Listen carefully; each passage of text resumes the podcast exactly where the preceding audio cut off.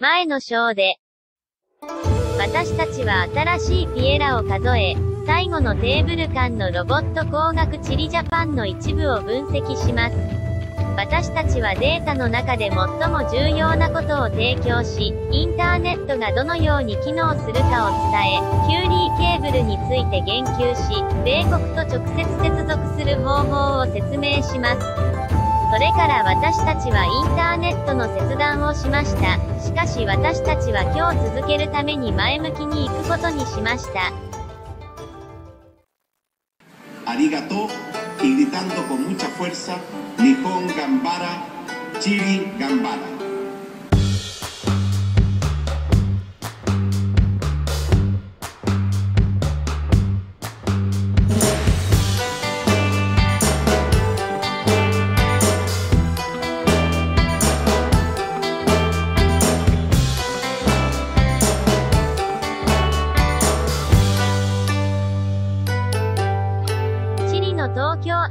のポッドキャスト。エピソード5。木枯らし。私たちに冬の到来を知らせてくれる寒い風。旅行を楽しむ。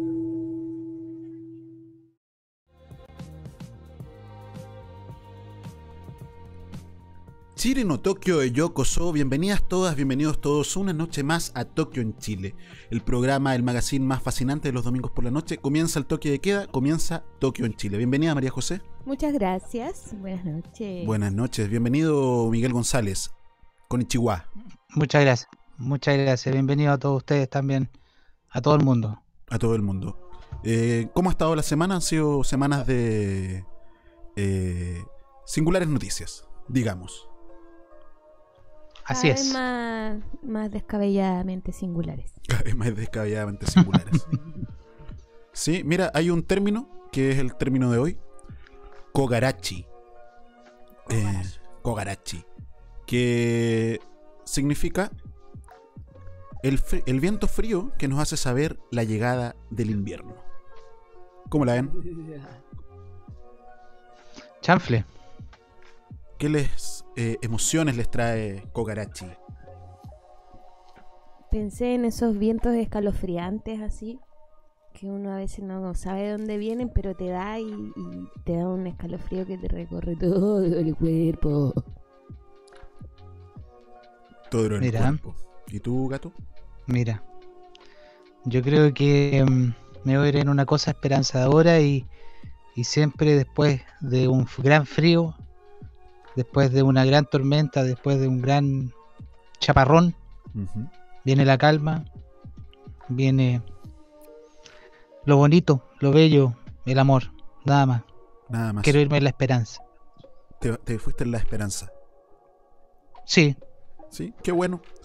Eh, yo también me, les traigo la esperanza, eh, les traigo este video, está aquí, eh, Canal 13, La Esperanza. La Esperanza. Eh, me gustaría que lo escucháramos para dar comienzo a este capítulo. Se prueba en Japón y pronto comenzará a ser implementado en Chile. Hablamos del método de detección de COVID-19 mediante muestra de saliva, medida anunciada por el ministro de Salud Jaime Mañalich y que se dispondrá desde la próxima semana en Chile.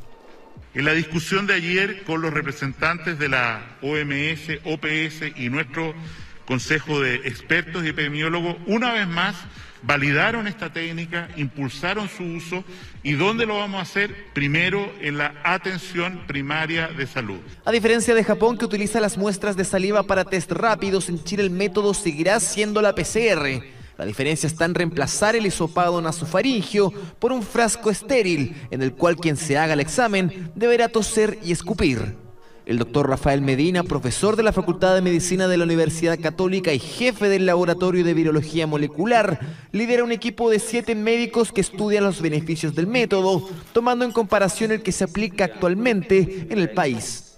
En ambas muestras eh, tenemos la misma capacidad de poder encontrar eh, presencia del genoma viral y por lo tanto eh, hasta el momento creemos que es una muy buena técnica para poder tomar esa muestra de una manera menos invasiva Menor invasividad y también la posibilidad de utilizar un insumo médico más común y económico, como es el frasco de muestras estéril, contrario a la alta demanda que actualmente tienen los hisopos nasofaringios y los tubos con medio de transporte universal. Se le puede pedir a la persona que, que bote una muestra ¿cierto? De, de su saliva o esputo tras hacer esta tos, por lo cual significa que eh, reduces la cantidad. Yo escucho harta palabra. Harta palabra. Entonces yo de todas esas palabras, eh, como que esta semana me pregunté porque me acordé a propósito de que aquí hablan del PCR, el PCR, el PCR. Eh, recordé que en algunos eh, círculos de conversación e investigación se habla de que se hablaba de que incluso el eh, autor de este experimento, de este invento, perdón, el. PCR, había dado una entrevista donde habría dicho que esto no servía para eh, detectar el coronavirus. Claro. Eh, De hecho, yo en, en Grande Almuerzo yo debatí y ocupaba eso como argumento. Yo decía, el, el, el, el inventor del PCR decía que no es para coronavirus. Yo lo ocupé como argumento, debo decirlo. Mira, y yo debo, eh, como ah, hoy día está de moda eh, rebatir ciertas noticias, las fake news, yo encontré esto, que nos dice que es imposible que él haya dado una entrevista este año porque él falleció el año pasado. Esta noticia es del 17 de Oh. agosto del año pasado. Muere Cary Mullis, el Nobel que negaba la existencia del virus del SIDA y del cambio climático. Mira, Ahí Mira. queda, mira.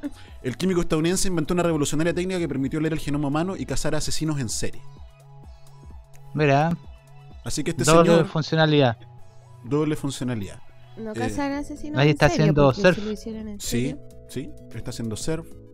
Entonces, es curioso, ¿ah? porque eh, él negaba la existencia del virus del SIDA. Es todo un debate a nivel mundial hoy día, cómo esta situación que estamos viviendo se puede comparar con aquella, ¿no? Sobre todo en África, hay bastantes documentales.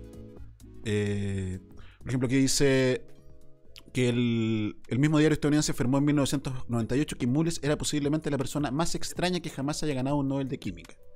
En 19- Mira. 1994, solo un año después de obtener el premio, el investigador visitó España para dar la charla de clausura al Congreso de la Sociedad Europea de Investigación Clínica en Toledo, pero se negó a hablar de su gran descubrimiento. En su lugar, decidió divulgar su Mira. teoría de que el SIDA no está provocado por un virus, sino que surge por, surge por la exposición a muchos otros agentes patógenos. O Un loco, un loco. O sea, de hecho acá la viróloga francesa Françoise Barré Sinoisy, puede ser, Sí. descubridora del François VIH Barré Sinoisy, en 1983, hablaba así de Mullis en una entrevista con este mismo diario, El País, hace un par de años. Mili, Nunca he hablado con él. Me niego a hablar con gente que dice idioteces. Afirmaba la investigadora. ¿viste? Alguien Ah. sensato, eh. Alguien sensato en toda esta Alguien locura, entonces- sensato. Entonces, eh, claro, ocupamos aquí el PCR, que al parecer es un eh, invento que creó alguien que decía idioteces. Entonces, eh, es curioso. Aquí está el señor Mullis.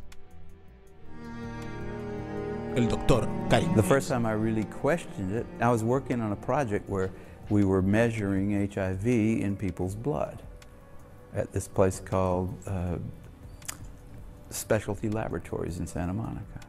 I was just an, a, a consultant there. I came in about three days a month, and we were working on that. And at some point, we needed to re up our, our grant from the NIH to work on that. Bueno, se entiende la idea. Esto es un poco. Él dice que eh, empezó a hacer un trabajo donde se planteaba que el VIH es la causa probable del SIDA y que le pareció muy extraño que esa fuese una afirmación eh, sin argumentos, que sus compañeros le decían que era así.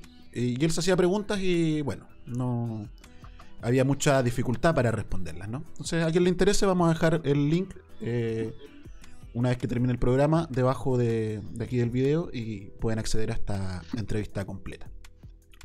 Entonces, ¿por qué yo traía este tema a colación? Eh, un poco con la vinculación de lo que quedamos la semana pasada, como este sistema de eh, fake news, ¿cachai? Ahora eh, acabamos de darnos cuenta de que una de las informaciones que da vueltas por el mundo de las conspiraciones también era falsa, ¿no? Claro. Eh, tan falsa como dicen que es esto. Oh, se ha quedado pegado. Esto, Oh, oh, esto. oh. Ajá. United Nations New World Order. Esto es un tema. No, eso es fake. Esto es fake, ¿cierto? Fake. Sí, ¿cómo si esta Fake. gente es tan buena? ¿Cómo? Esto es un fake. Eh, simplemente fake. Eh, Capitalism, la, la semana pasada lo revisamos. Es un fake. Aquí está este fake. eh, una página en español. Eh, el capitalismo hace una sociedad de la felicidad, se pregunta. El proyecto en pocas palabras nos cuentan, en reacción a las crisis actuales, económicas, ecológicas y morales, hemos visto aparecer un movimiento planetario de cambio centrado en los valores de la solidaridad, equidad y respeto de la naturaleza. Este movimiento positivo tiene la voluntad de construir una sociedad cuya principal preocupación sería la felicidad de sus miembros y no el crecimiento económico a toda costa. Llamamos capitalismo el nuevo proyecto de sociedad ecológico, equitativo y pacífico que surge de dos movimientos sociales notables, el movimiento ecológico y el movimiento de la felicidad. El capitalismo es un modelo económico, político y social que considera la felicidad personal y colectiva como el objetivo principal de todos los miembros de la sociedad dentro del respeto de los valores democráticos, humanistas y ecológicos. Eh, gente que está relacionada a este proyecto, los psicólogos Mihaly Sonja, Impronunciable. Son, Sonja Impronunciable, Daniel Goleman, neurocientíficos, representantes de la ONU, representantes de la Unión Europea que ponen en marcha la tercera revolución industrial de Jeremy Rifkin, el premio Nobel de Economía Daniel eh, Kahneman, Amartya Sen y Joseph Stiglitz, los politólogos, sociólogos, representantes de la comunidad budista, ciudadanos anónimos, asociaciones y comunidades que ponen en práctica estas ideas. Toda esta gente es Ciudadanos falsa. anónimos. Como son anónimos, son falsos. Como anónimos. Eso. Como anónimos. Igual de falsos que Oh, anónimos. ah. Eso. Así que, eh, como siempre, para darle contexto a estas historias de, de lo falso, eh, de, de todo lo falso, Mira, eh, el informe de la felicidad, aquí en Chiri. el informe de la felicidad.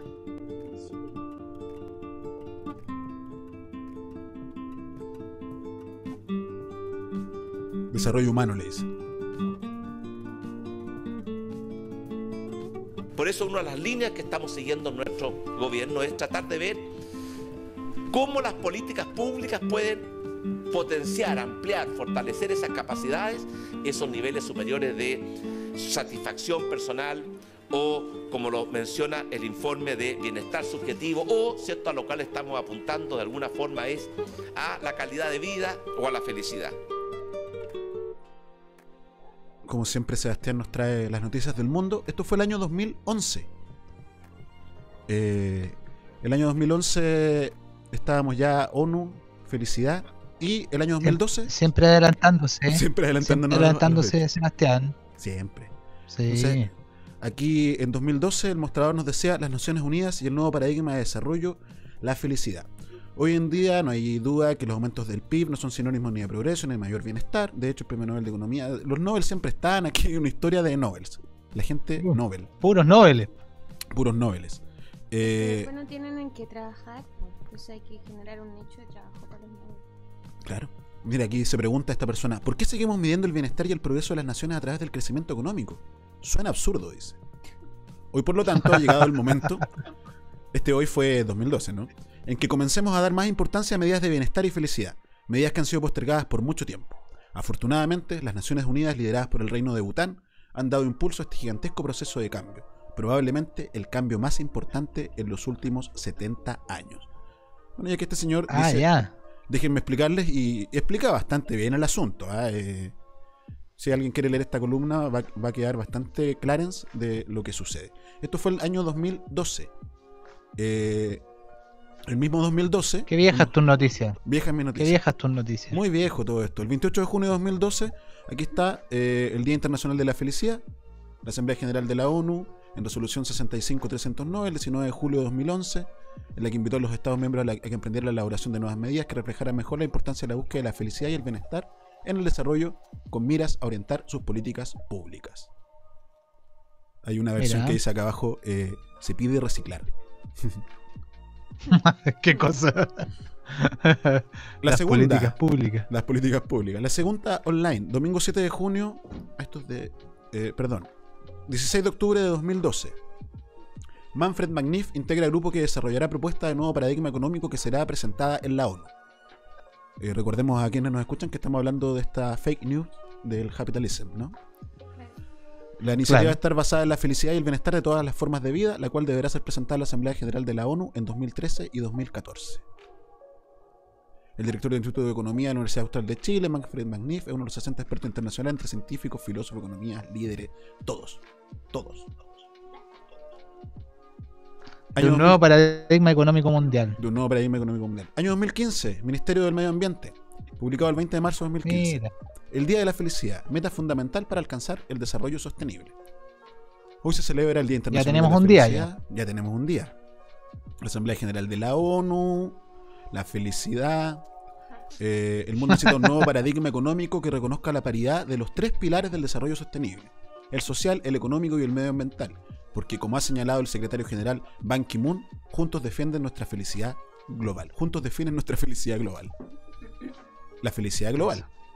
Eh, luego dice, Ban Ki-moon hizo esa afirmación durante los encuentros que se llevaron a cabo en la Asamblea General por iniciativa de Bután, un país que reconoce la supremacía de la felicidad nacional por encima de los ingresos nacionales desde los principios de los 70.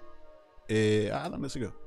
Cuando adoptó el concepto de un índice de felicidad nacional bruta para sustituir al más tradicional Producto Interior Bruto. Eso es 2015. Eh, 2018. ah, ya. Cómo Japón está usando un índice de la felicidad para mejorar la vida de sus ciudadanos. Más de 22 gobiernos locales en Japón preparan un índice de felicidad para medir el progreso del país y para crear comunidades más felices a través de su programa Sustentabilidad para Japón. Eh, bueno, recuerden que nosotros vamos camino al sol naciente, así que todo esto llegará De la mano. de la mano.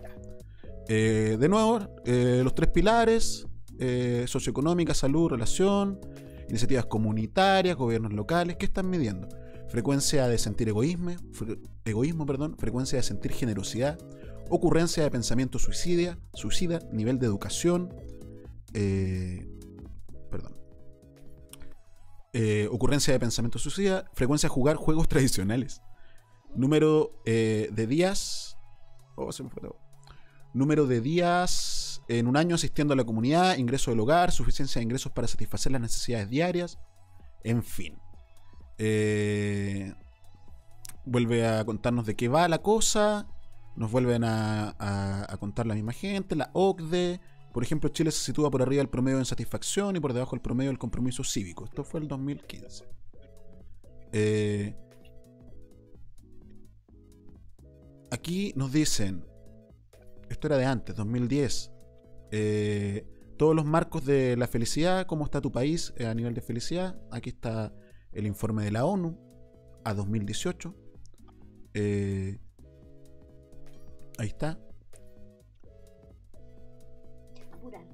Puras rayas. Estamos eh, 42 al año 2018. Aquí en todas estas rayas. 42 mentes felices. 42 ya. ¿42 qué, perdón? Ese Eh, 42 eh, está- lado. Oye, yo debo decir que Cote yo la escucho súper despacio. No sé si eso es la transmisión o a mí. Eh, no, tiene que acercarse al micrófono.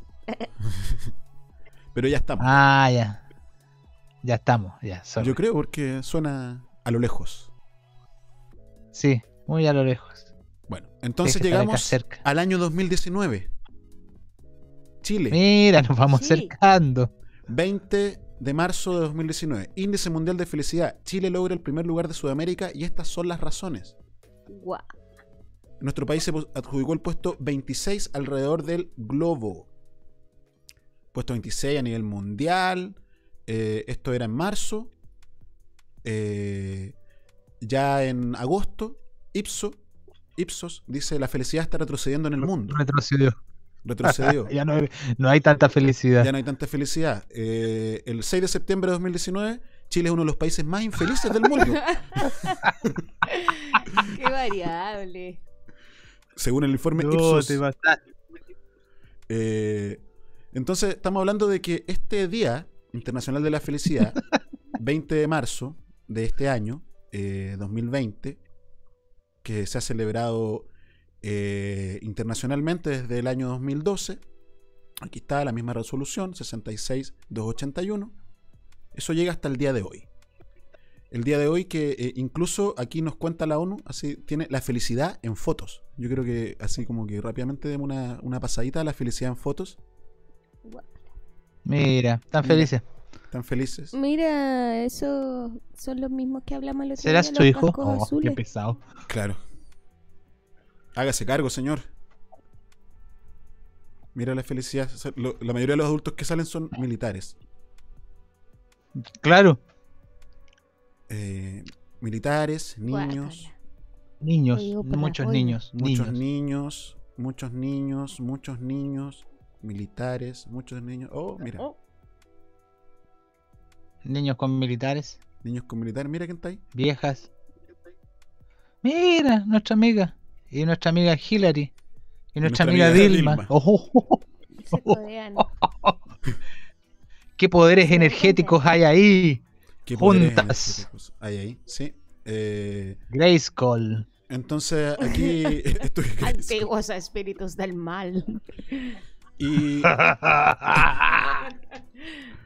Así que eh, llegamos al 20 de marzo de este año, en que se celebró el Día de la Felicidad Internacional. Y el día anterior se celebró. ¿Llegamos felices o infelices? Llegamos como llegamos.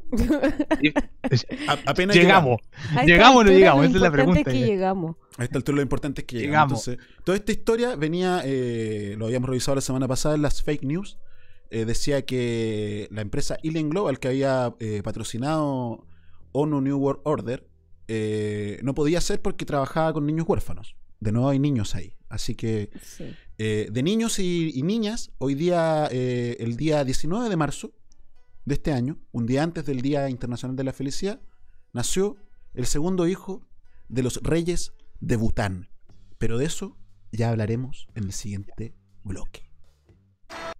Actualmente Japón es el cuarto país que más productos compra a Chile. Una nutrida, una delegación nacional viajó a este país nipón para ofrecerles nuevos productos. Además, muy importante, jóvenes chilenos tendrán visa para trabajar y estudiar en el país asiático. Crazy people, crazy people. Wonderful people. Bienvenido a Tokio. Japón se ha consolidado como un país que mezcla a la perfección su rica historia y tradiciones con la tecnología y el orden. Y el orden. El transporte público funciona a la perfección. Su gastronomía se ha expandido por todo el mundo. ¿Qué tiene entonces que ofrecerle Chile? Nuestro país exportó a tierras niponas más de 5 mil millones de dólares el año pasado. Productos minerales y del mar encabezan la lista.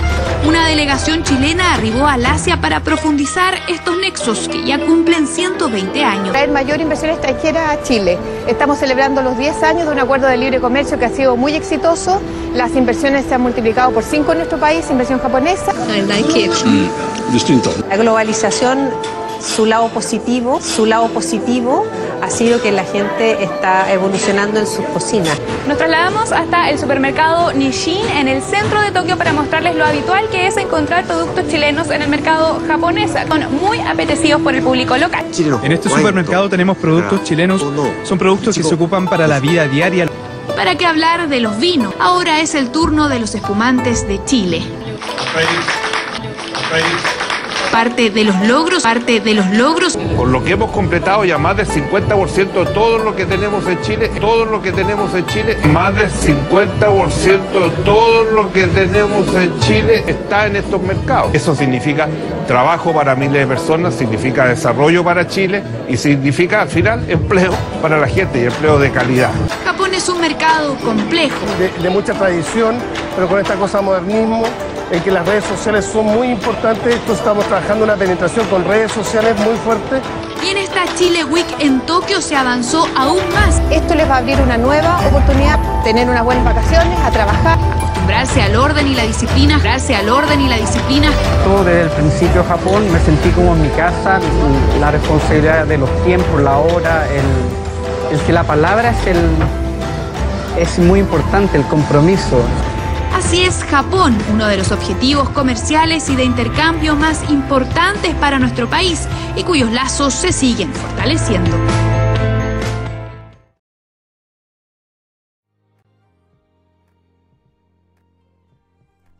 Chiri no Tokio ni Modesteki Mashita. Estamos de vuelta en Tokio, en Chile.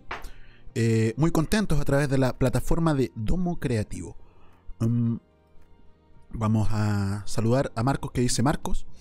Eh, y eh, bueno, habíamos quedado en esta información. Para seguir en la historia, ¿no? Tenemos hartas cosas que contar hoy. Eh, dice, el rey de Bután recibe el mejor regalo por el Día del Padre, el nacimiento de su hijo. Eh, de su segundo hijo. Que nació, como les decía, el 19 de marzo del 2020, un día antes del Día de la Felicidad de este año. Eh, Gitme Kechar, Wangkok y Jetsun Pema acaban de anunciar el feliz nacimiento de su segundo hijo. El nuevo príncipe dragón ha venido al mundo este jueves por la mañana en el palacio Linkana, la residencia de la familia real, y seguro que ha sido el mejor regalo que el soberano podría recibir en el Día del Padre. Una gran alegría en estos Mira. tiempos difíciles que los felices papás se han encargado de comunicar. Es todo feliz pero difícil, ¿no? Difícil, como Chile. Feliz, Chile. pero difícil. Entonces, eh, Bután nos aparecía durante todo este trayecto que fuimos haciendo, eh, apareció varias veces el nombre de Bután. Y nosotros nos preguntamos, ¿qué es Bután? Así que vamos a la biblioteca del mal, del bien o del mal, eh, y revisamos. Bután, oficialmente reino de Bután, es un país del sur de Asia, ubicado en la cordillera del Himalaya y sin salida al mar. Limita al norte con la República Popular China y al sur con la India. Se trata de una nación regida por una monarquía constitucional cuyos órganos y sede del gobierno se hallan en la capital Timbú con una superficie de 40.994 kilómetros por hora bla bla bla. Kilómetros por hora, kilómetros eh, cuadrados. La dinastía Wanchuk ha gobernado desde entonces e introdujo diversas medidas económicas y políticas, como el índice de la felicidad nacional bruta. Eh, Mira, entonces no es líquida, es bruta. es bruta. Así que, eh, para empezar, ir presentando. ¿Quién es el rey de Bután? Gitme de Bután, el rey más sexy del mundo. mira. Cachao, cachao, me gustó. ¿Te gustó? ¿Viste? Eh, Un rey. Es como de la película Mulan. Es como de la película Mulan. Mulan con Bolivia, con China, con no sé qué. Todo. Con todo. Ya, o sea, Jet Li, Jet Li antes que se le acaba el suministro de, de lo que consume. Así, antes era Jet Li. Hermoso. Hermoso.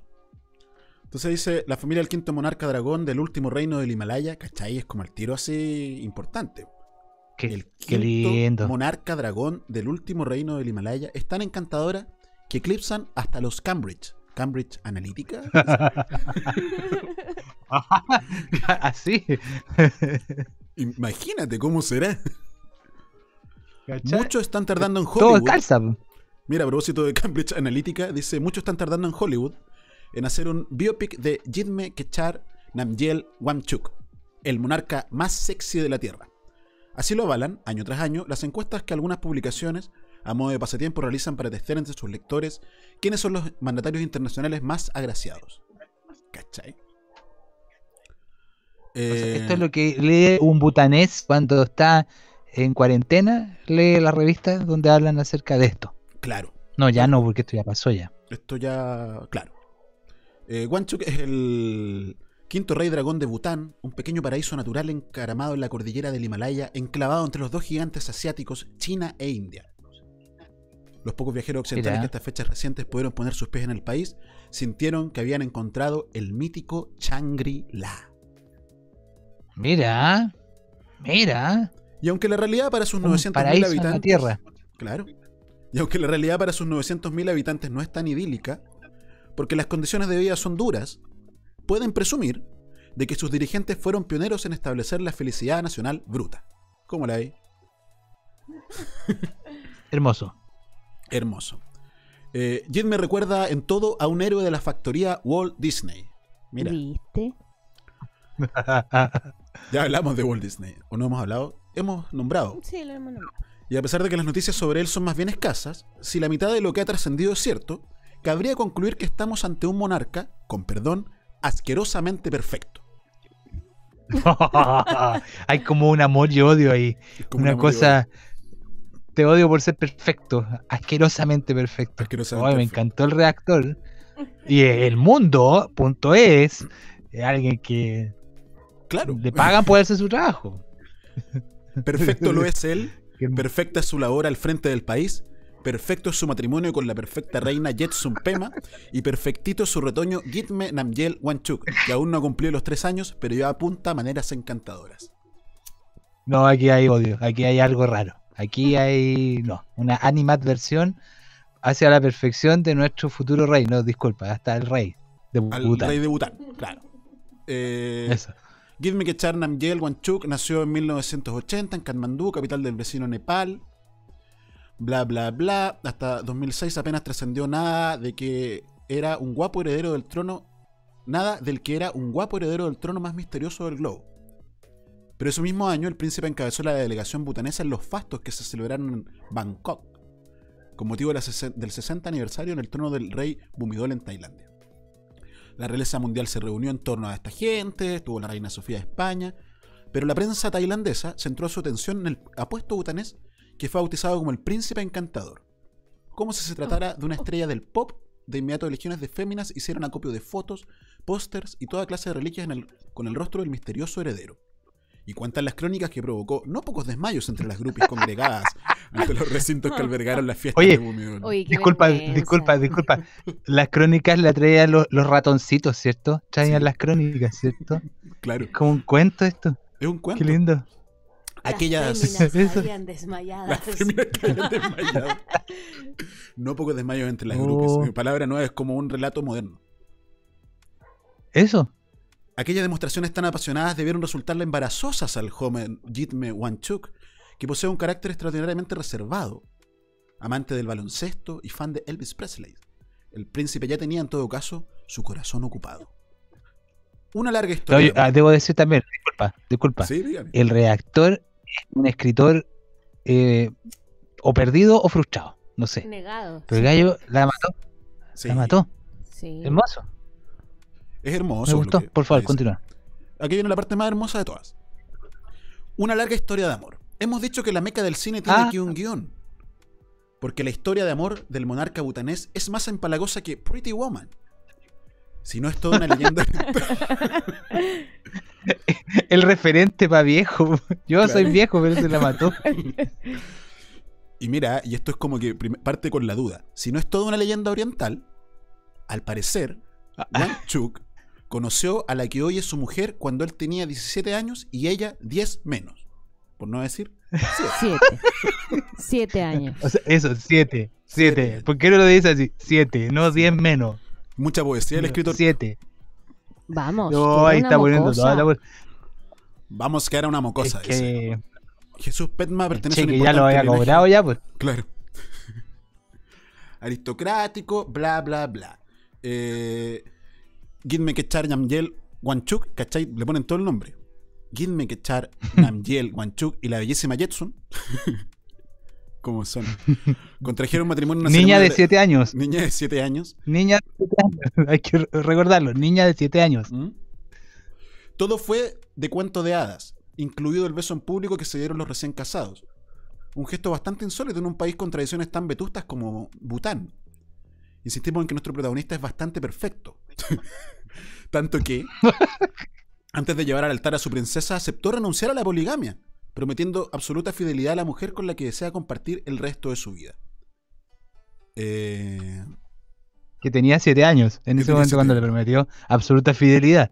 claro. Claro, en Hay una que decir. partecita ahí dice que si no fuera por lo lindo de esta historia de amor, sería un escándalo pedófilo. Un, poco- un párrafo más arriba. Uy, no me lo imaginé. Ah, ¿Dónde está? ¿Dónde decía eso? Ah, acá está, pues claro. Eh, que era una mocosa Jetson Pema, pertenece a un importante linaje aristocrático lejanamente emparentado con la familia real. Y coincidió con su príncipe azul en un picnic. Él la vio. Si no fuera todo tan hermoso, resultaría casi un escándalo pedófilo. Qué bueno que me lo advirtieron. No lo pensé. Que lo pensé. Se rodeó de Cortés ante ella y le soltó: Cuando seas mayor de edad, si sigues soltero y lo deseas, quiero que te conviertas en mi esposa. Mira, qué Ah, linda la historia de amor Hermosa. Hermosa. hermosa.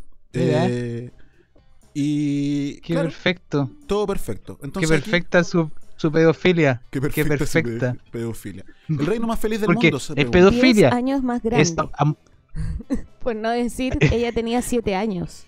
Claro. Claro. Claro. Ojo, es pedofilia, no es pederastra. No hay que Claro. confundir. Aquí está la boda, la muestran cuando niña, Mira. cómo estaba abrazadita con él. Pobrecita. Sí. Así que esta es la historia de Bután, el reino más feliz del mundo. Se preguntan Mira, en fueron esta- los organizadores. Sí, pues del Día de la Felicidad. Ellos lo propusieron. Ah, mira. Ellos proponen lindo. el Día de la Felicidad. Entonces. Está feliz. eh, está feliz, la gente está feliz. Entonces aquí se pregunta esta gente: ¿el reino más feliz del mundo? Jacobo Chifter se pregunta: ¿las sombras del país que quiso medir la felicidad? Del nombrecito del autor. Bután. Oficialmente el reino de Bután es un país al sur de Asia, bla, bla, bla, ya sabemos. Eh, el rey- en 1972, el rey Gitme Singwe Banchuk propuso ante las críticas de que su país era pobre el índice de felicidad nacional bruta para medir la calidad de vida. O sea, le dijeron que su país era pobre y dijo, acá somos felices. Acá. Esto para no Aquí ya no, no, no, no noto el relato empalagoso de perfecto. Como que aquí hay más dureza No, claro. en, este, en esta crónica. Eh, claro, dice el, eh, fe- la felicidad nacional bruta, basada en principios budistas, mide la igualdad en el desarrollo, la preservación de la cultura, la espiritualidad y la conservación del ambiente con factores que ayudan a la felicidad de un pueblo. La participación democrática, sin embargo, no es uno de ellos. Cuando se realizó la primera medición, los butaneses reportaron estar felices, aunque el país se ha ido abriendo a la globalización y hasta hace poco permitió la internet y los teléfonos móviles, lo ha hecho bajo los principios budistas de paz, Ah. de armonía, de comunicación y vivir sin ostentación. La encuesta solo encontró un pequeño obstáculo para que los butaneses fueran totalmente felices. La minoría nepalés y la cristiana. Estas dos pequeñas poblaciones eran vistas como elementos nocivos y el rey decidió, para hacer realmente felices a sus súbditos, una limpieza étnica. Ah, mira. Mira. Considerando a la minoría nepalés como una amenaza, el rey aprobó varias leyes para que esta sexta parte de la población perdiera su legalidad. La policía primero obligó a los nepaleses a firmar documentos en que renunciaban a sus propiedades y a su ciudadanía para luego expulsarlos del país.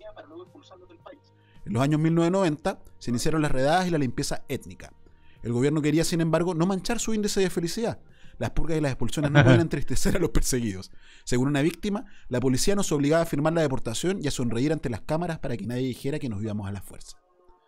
Hoy día, 108.000 Mira. refugiados butaneses viven en siete campos de refugiados en Nepal. A ninguno se le ha permitido regresar. A los cristianos no les ha ido mejor. El país está en el lugar 38 en la lista de países en que es difícil practicar su religión. Chucha. Imagínate cómo es el primero. Los cristianos no pueden establecer iglesias y deben rezar en sus casas. Ellos señalan que si se dan cuenta son despedidos de sus trabajos. Pronto la armonía y la tranquilidad del país se vería comprometida con las primeras bombas terroristas en la capital, Thimphu y en otros tres sitios. El gobierno acusa a los refugiados nepaleses. El grupo guerrillero Frente Unido Revolucionario de Bután responsabilizó de los atentados y advirtió al régimen de que debe ser inclusivo y democrático y que el fin del terrorismo se dará solo cuando los grupos expulsados regresen al país. Bután ya no es tan feliz. La lección que aprendió es que la felicidad y los deseos de la mayoría, sin respetar los derechos de las minorías, nos llevará a la mayor miseria.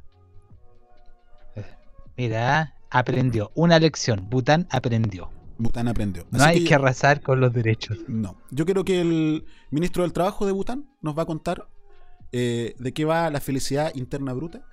Y con esto termino mi exposición acerca de este rey que nos propone la felicidad.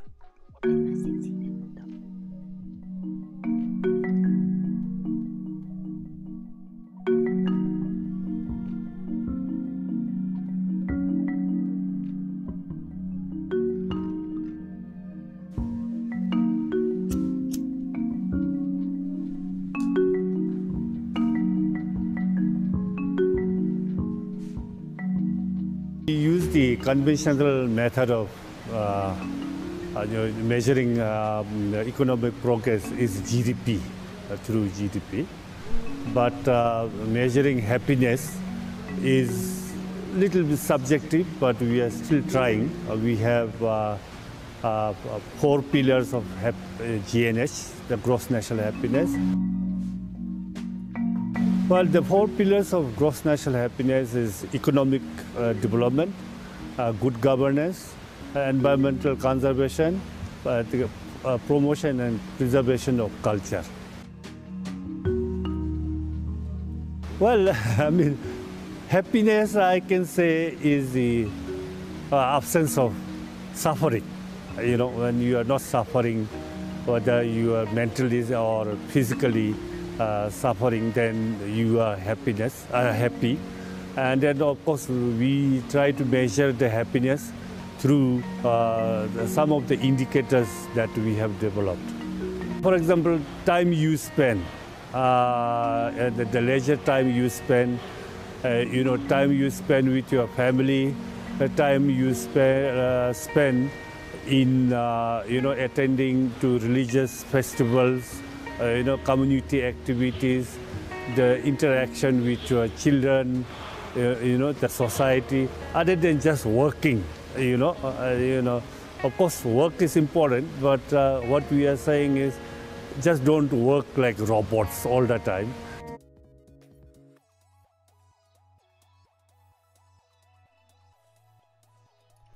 ¿Viste? El ministro de Trabajo dice que Viste, no, no sé.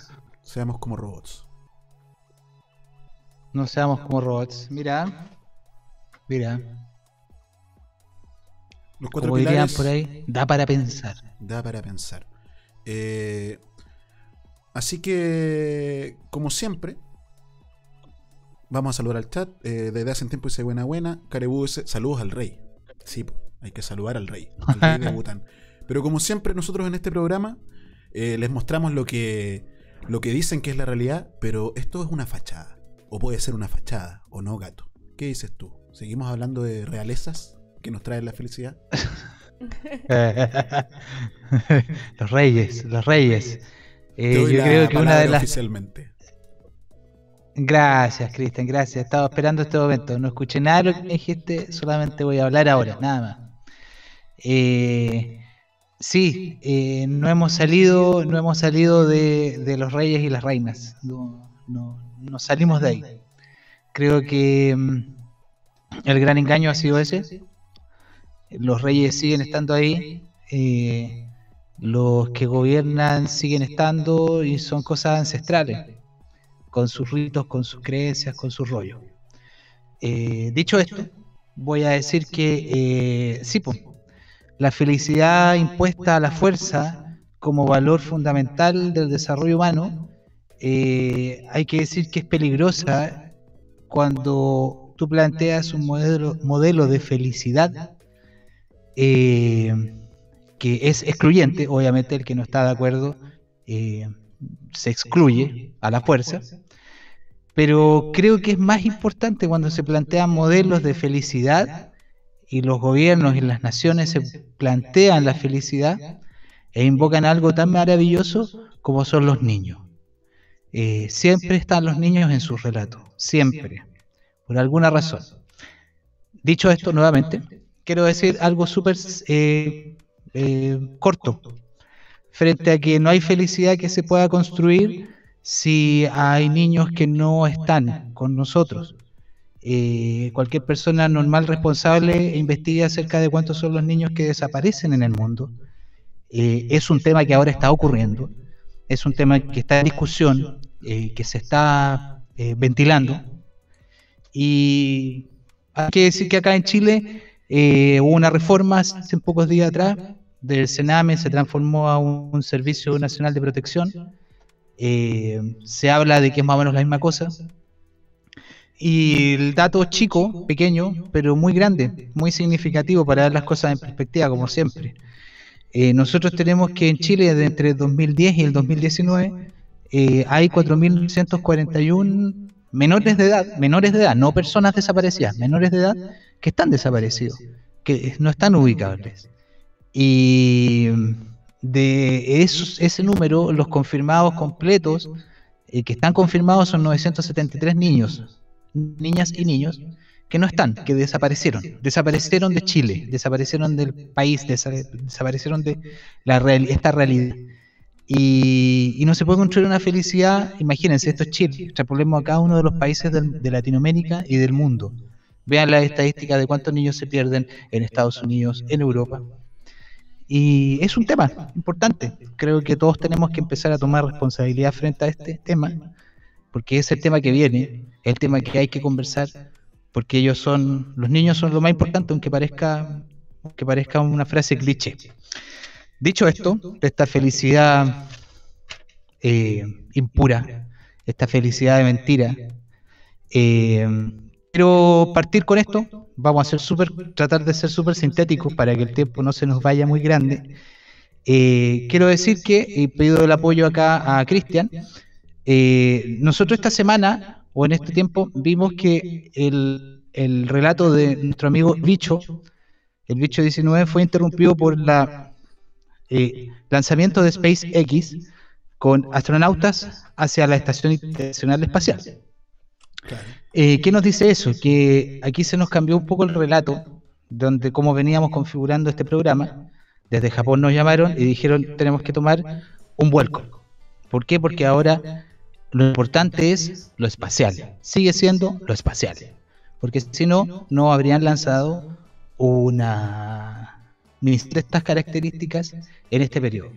Entonces SpaceX es el inicio, es la cara visible de algo que está ocurriendo, que es el especial interés en el espacio.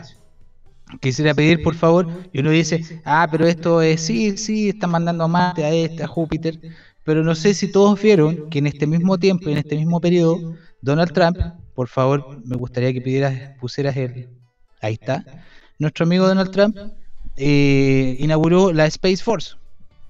Es algo que yo creo que todos los que nos gustan las teorías conspirativas, entre comillas, eh, un, poco ya lo se maneja esto.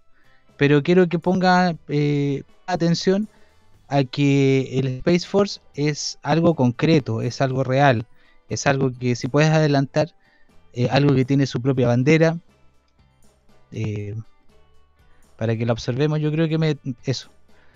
Yo no sé si esa bandera está al revés, no sé, no soy experto en bandera, pero si nos podemos fijar, eh, aquí ya nos están planteando un imaginario. Un imaginario, un norte, un lugar. Es el espacio, la siguiente frontera. Necesariamente, necesariamente se sigue eh, manejando la misma tesis. Hacia allá están orientando las naves. Entonces, si te fijas, Space Force eh, nos plantea esta realidad, no realidad. Si esto es real, esto es mentira, esa bandera está al revés, esa bandera está bien, es negra, eh, parece una bandera jesuita. Como, Donald claro, Trump como es alguien Star que... Trek. Sí. ¿Perdón? Como de Star Trek. Y mira esa estrella ahí arriba. Claro. Justamente.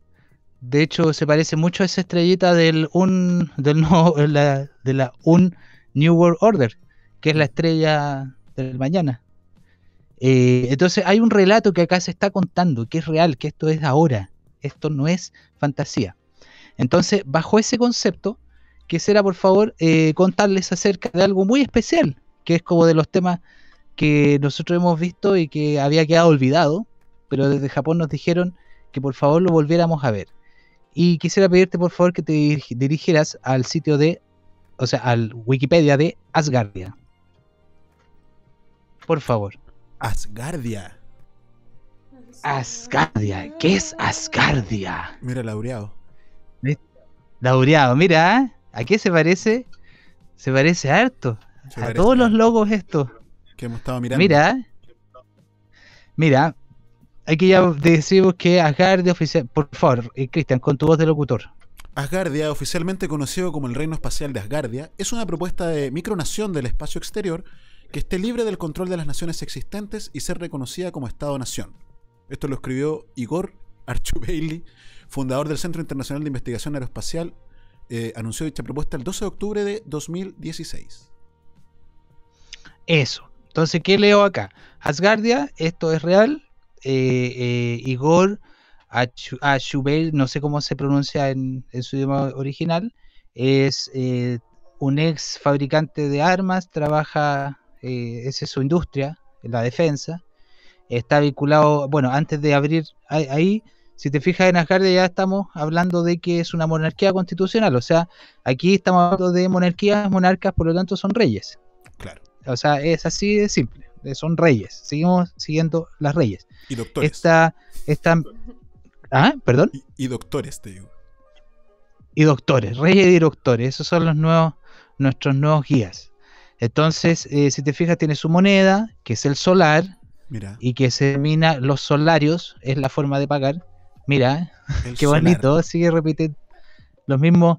Y hay que decir que Asgardia como concepto es, eh, se toma de la mitología nórdica y significa el lugar, lugar habitado por dioses. Entonces, eh, por favor, que muéstrame el logo de Asgardia, por favor. ¿Qué plantea Asgardia cuando nace en el año 2018? O sea, se inaugura. Aquí podemos ver un logo Se de inaugura. Asgardia oficial. ¿Ah? Se inaugura. Se inaugura. Esto oficial no lo hice yo en Paint, aunque parezca hecho en Paint, por favor. Es que Y pareciera te que quiero tú. mostrar el herm- Eso, pareciera que lo hice yo, pero no es así. Mostrarle el hermoso ojo de Horus que está presente en Asgardia, que es evidente, no lo están ocultando. Entonces, ¿qué conceptos se nos plantean? Estación espacial independiente, Estado-Nación independiente, nuestro ojito de Horus, insisto, no lo puse yo en Paint, Mira. y nuestra Tierra redonda. Y nuestra tierra redonda. Mira, aquí en la publicidad del gobierno de Chile sobre Lávate las manos también sale el ojo de Horus. Es curioso. Mira qué lindo, lindo. Y así des- dice que todo esto es, dicen que todo esto es, eh, no, no, esto no está conectado con nada, esto es delirios.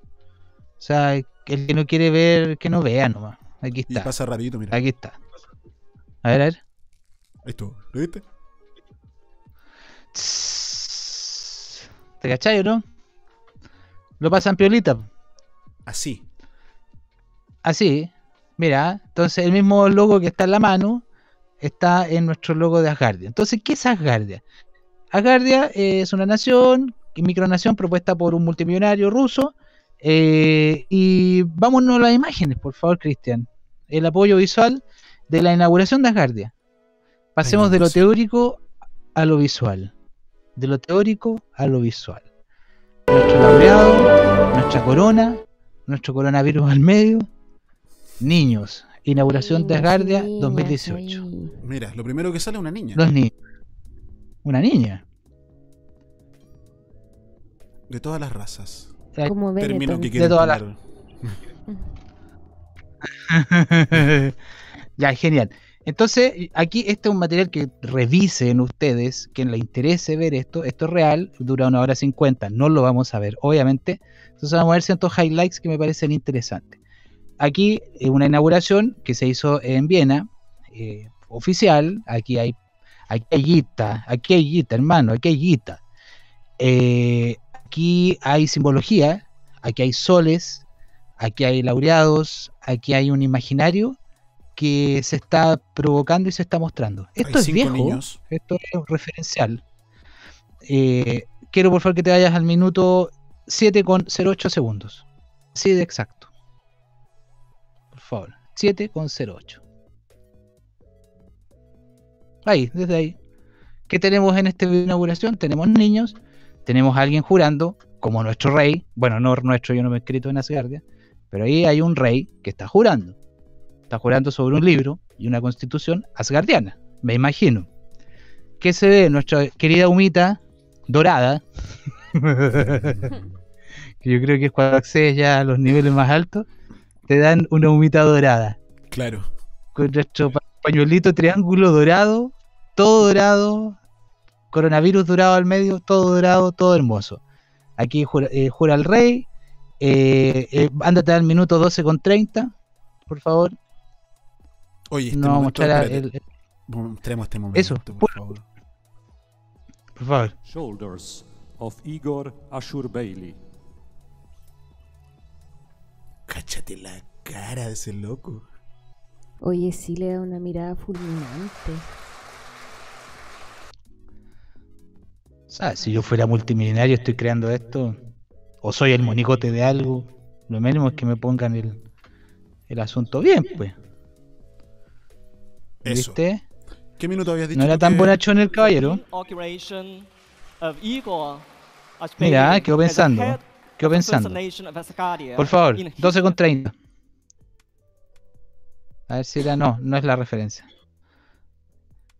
12 con 30, hablando, ya una vez eh, elegido como rey y supremo del espacio. eh, nos vamos a nuestro querido momento más hermoso, para todos que hemos conocido esto, que es, como toda nación, tiene que tener su bandera, su logo, su rey, eh, su estado monarquía, eh, como toda monarquía tiene su rey y tiene que tener su himno oficial, por favor. Dirígete hacia el 20 2158 y póngale el volumen a la radio para que suene.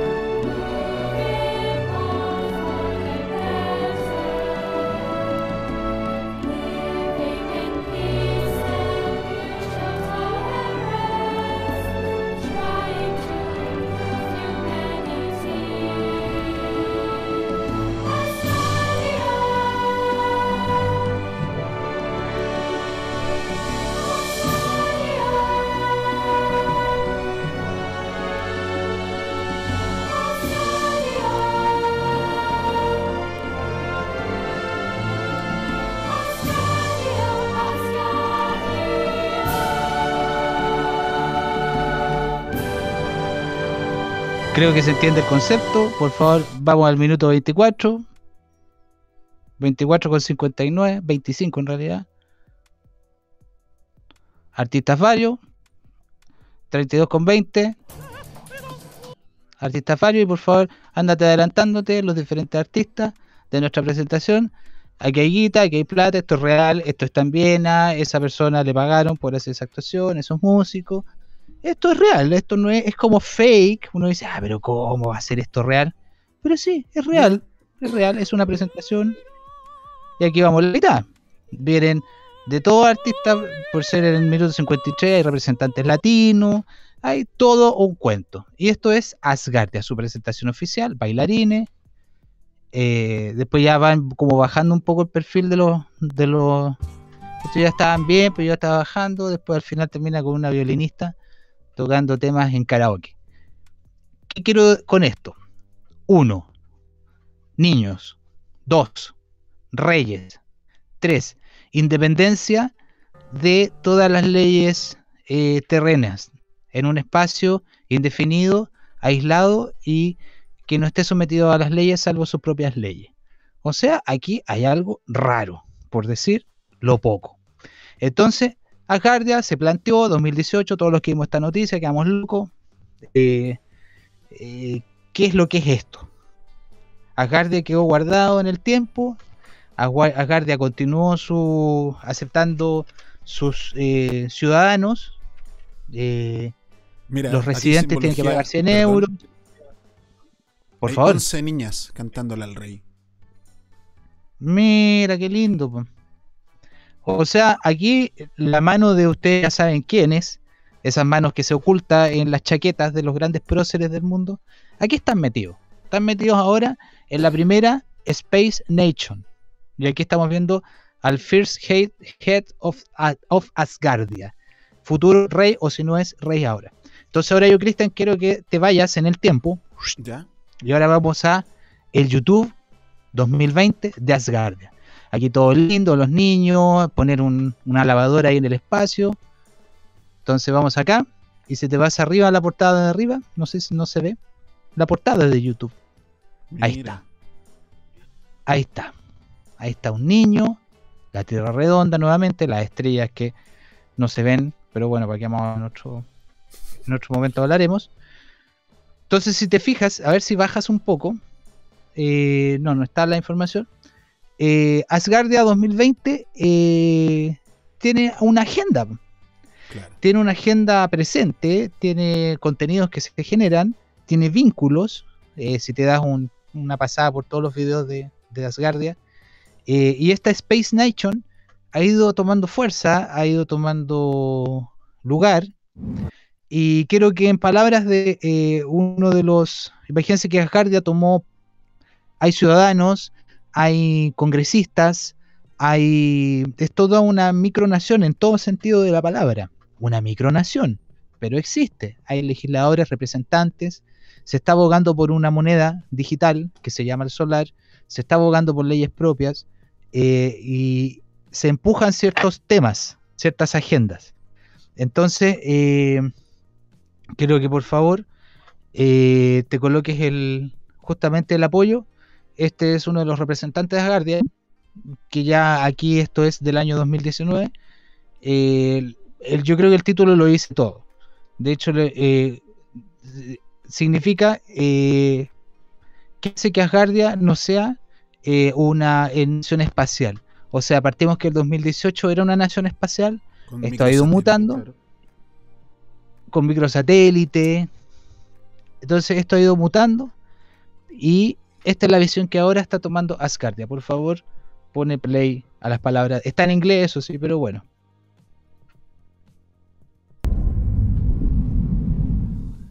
What makes Asgardia not just a space nation but a digital one? that we communicate with each other and uh, the way that we are structured. We are not just launching satellites. I mean, if you think about it, we only have one micro satellite for now. Yes, we are aiming to launch a lot more, but that's not the idea. The main idea is to connect people from all around the globe under a common idea, and this connection is digital. We are using the last technological uh, tools we have in order to make it real. That's why we're digital.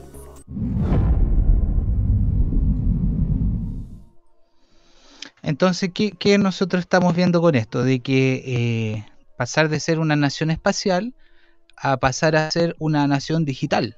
Básicamente ellos lo que están empujando esa agenda. Claro. ¿Qué implica eso? De que las leyes que se estén planteando para Asgardia en el fondo determinarían eh, el futuro de cómo se plantea este universo y este mundo digital. Ahora, hay que decir que cuando está la ecuación reyes, niños, seguridad de transacción bancaria, creo que 2 más 2 son 4. Eh, se plantea un mundo en donde la, el salirse de las leyes humanas para crear un nuevo estado y un nuevo mundo en el espacio, ya, ellos lo llaman así, eh, es la forma de crear esta nueva sociedad. Una de las formas. Eh, ya, ¿para qué vamos a hablar acerca del nuevo orden mundial y todas estas cosas que se vienen? Pero aquí están empujando algo muy importante, que es eh, el, el mundo digital. Necesariamente el mundo digital. Su Entonces, moneda es el eh, solar, es una, ¿cómo se llama? Bit- Bitcoin. No, pues Bit- imagínate que existe, existe el mundo de las criptomonedas. La criptomoneda. Bitcoin vendría siendo una de ellas, que está basado en un algoritmo que creó, que fue un creador, que generó ese algoritmo. Y quienes minan ese algoritmo, en el caso del Bitcoin, quienes logran los códigos de ese gran algoritmo, van obteniendo eh, Bitcoins. O sea, eh, partes de Bitcoins. Y en el caso del solar, claro, es una moneda en el cual se está buscando. De hecho, en los eh, objetivos de Asgardia en un principio son la creación del banco de Asgardia, o sea, el primer banco espacial. O sea, ahí está, One Humanity, One Unity. O sea, los mismos conceptos, en la creación de algo que nos une. Es lo mismo, seguimos estando en el mismo idea. Aquí está nuestro rey. Entonces, aquí quiero llegar con esto, y con esto un poco me voy despidiendo de este pequeño pincelado acerca de lo que es Asgardia.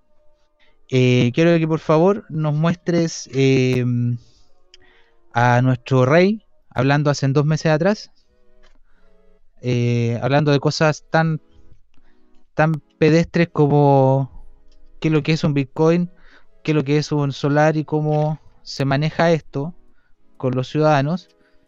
Pero él también eh, nos va contando cosas, muchas cosas, muchas cosas. Eh, por favor, ándate al minuto 11.50.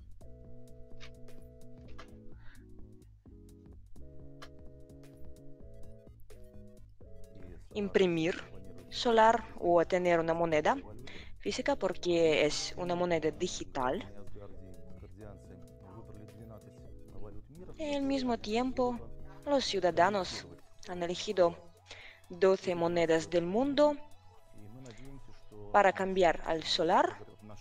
Esas 12, estas 12 monedas están en desarrollo y espero que Yo escucho muy poco, no sé si pasamos, pero eh, claro, hay que hablar acerca de que esto se configura a través de 12 do- monedas este cambio. y, un, y el solar, que es la treceava moneda. el ¿Cierto? cambio de solares Eh, un poco, ¿por qué, to- por qué tomamos este ejemplo? Mira, ponele pausa. ¿Por qué tomamos el ejemplo de Asgardia? Eh, porque es lo mismo que en la página web de la ONU New World Order. Son elementos donde esta gente que está organizando toda esta historia van empujando las agendas, van empujando los conceptos. Y hay un investigador que se llama Jorge Guerra, Guerra español, creo que él dijo que, claro, tú la otra vez lo citabas, que de muchas que arman esta gente, alguna les sale. Y básicamente estas son las jugadas que están haciendo. Por lo tanto, todas las palabras que nos plantean ellos es lo que se nos viene o se nos avisora como un futuro posible, que hay que considerar. No hay que dejarlo de lado porque nos están tirando la posta. Siempre nos tiran la verdad, siempre la tiran, para, se- pero la tiran escondida. Entonces, eh, bueno, ahí está nuestro amigo Jorge Guerra, gran investigador, quien quiera pueda ver su trabajo, muy interesante, acerca de cómo nuestra sociedad occidental, eh, cómo nace con la nobleza negra, cómo la banca veneciana, cómo aquí hay una locura, el Instituto Tavistock, eh, el cómo grandes eh, líderes de la música del rock and roll eran hijos de militares. Eh, no, aquí este un- si ustedes quieren saber cosas, por favor, vayan, investiguen, ahí está. ¿Por qué nosotros pertenecemos al Papa? ¿Por qué nuestros nombres se escriben en mayúscula? Somos mercadería eh, mercantil naviera. Eso somos nosotros. Somos portuarios. Eh, y esas son realidades. Por algo esto es como esto es como ya cuando uno se mete en lo avanzado. Eh, nosotros mostramos en Tokio, en Chile, cosas muy temas para que ustedes investiguen. Pero acá hay un investigador, Jorge Guerra. Y por favor, quiero, Cristian, que vuelvas al, a nuestro amigo Igor, que nos entrega estos conceptos. O sea, ya nos entregó un concepto de una gran moneda que se unifica en 12 grandes monedas, las más importantes. En el minuto 15, por favor.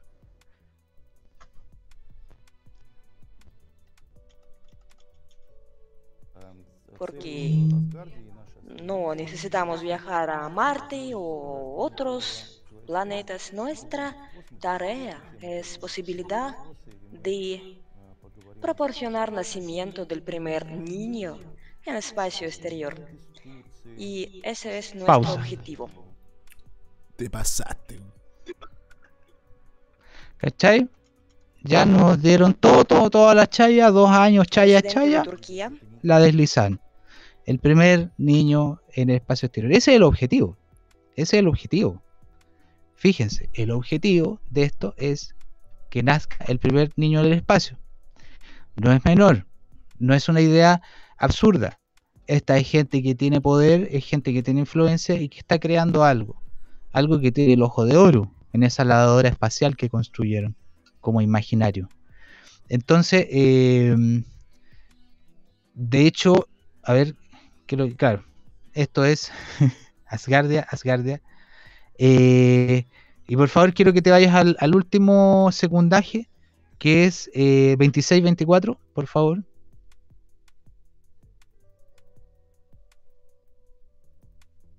Es la esperanza que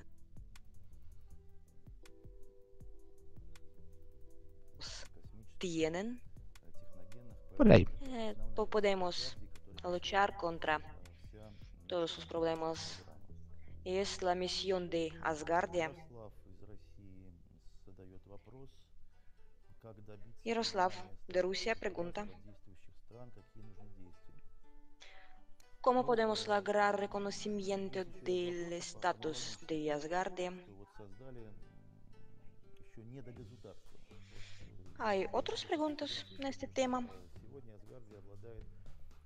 No estoy de acuerdo que Asgardia no es un país, no es un estado, porque Asgardia tiene todas las características que cumplen con requisitos de la ONU y nuestros el problema de territorio es algo, es un problema muy especial. Y el territorio existe, pero nadie,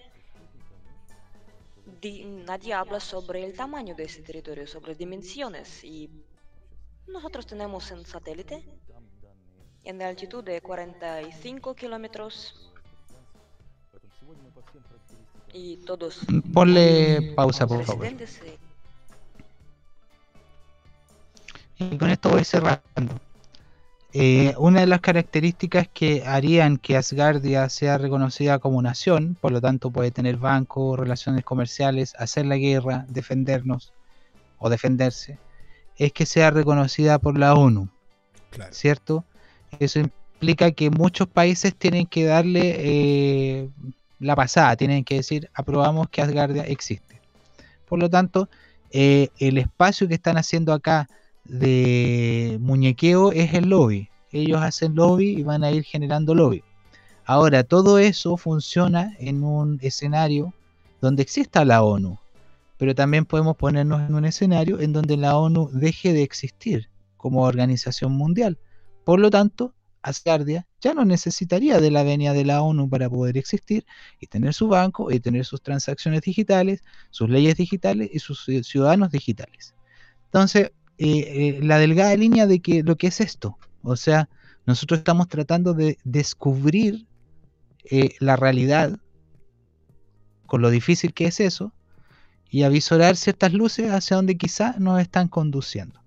Asgardia, eh, un ejemplo de una nación plurinacional que no tiene un territorio definido, salvo la órbita terrestre, según ellos lo definen, un lugar con leyes propias, que no está amparado en ninguna jurisdicción y cuyo objetivo principal, ahora en este momento, 2020, es el nacimiento del primer niño en el espacio.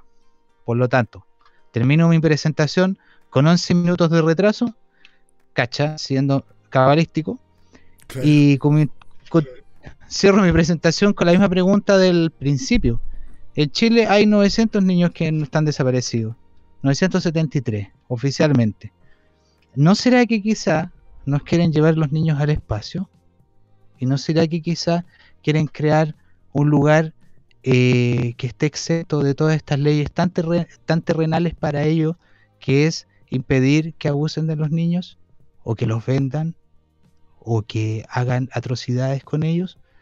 Entonces queda la pregunta abierta, porque cuando, insisto, hay reyes, hay niños, hay criptomonedas y hay territorios espaciales, es una mezcla muy explosiva y no sabemos hacia dónde se conduce.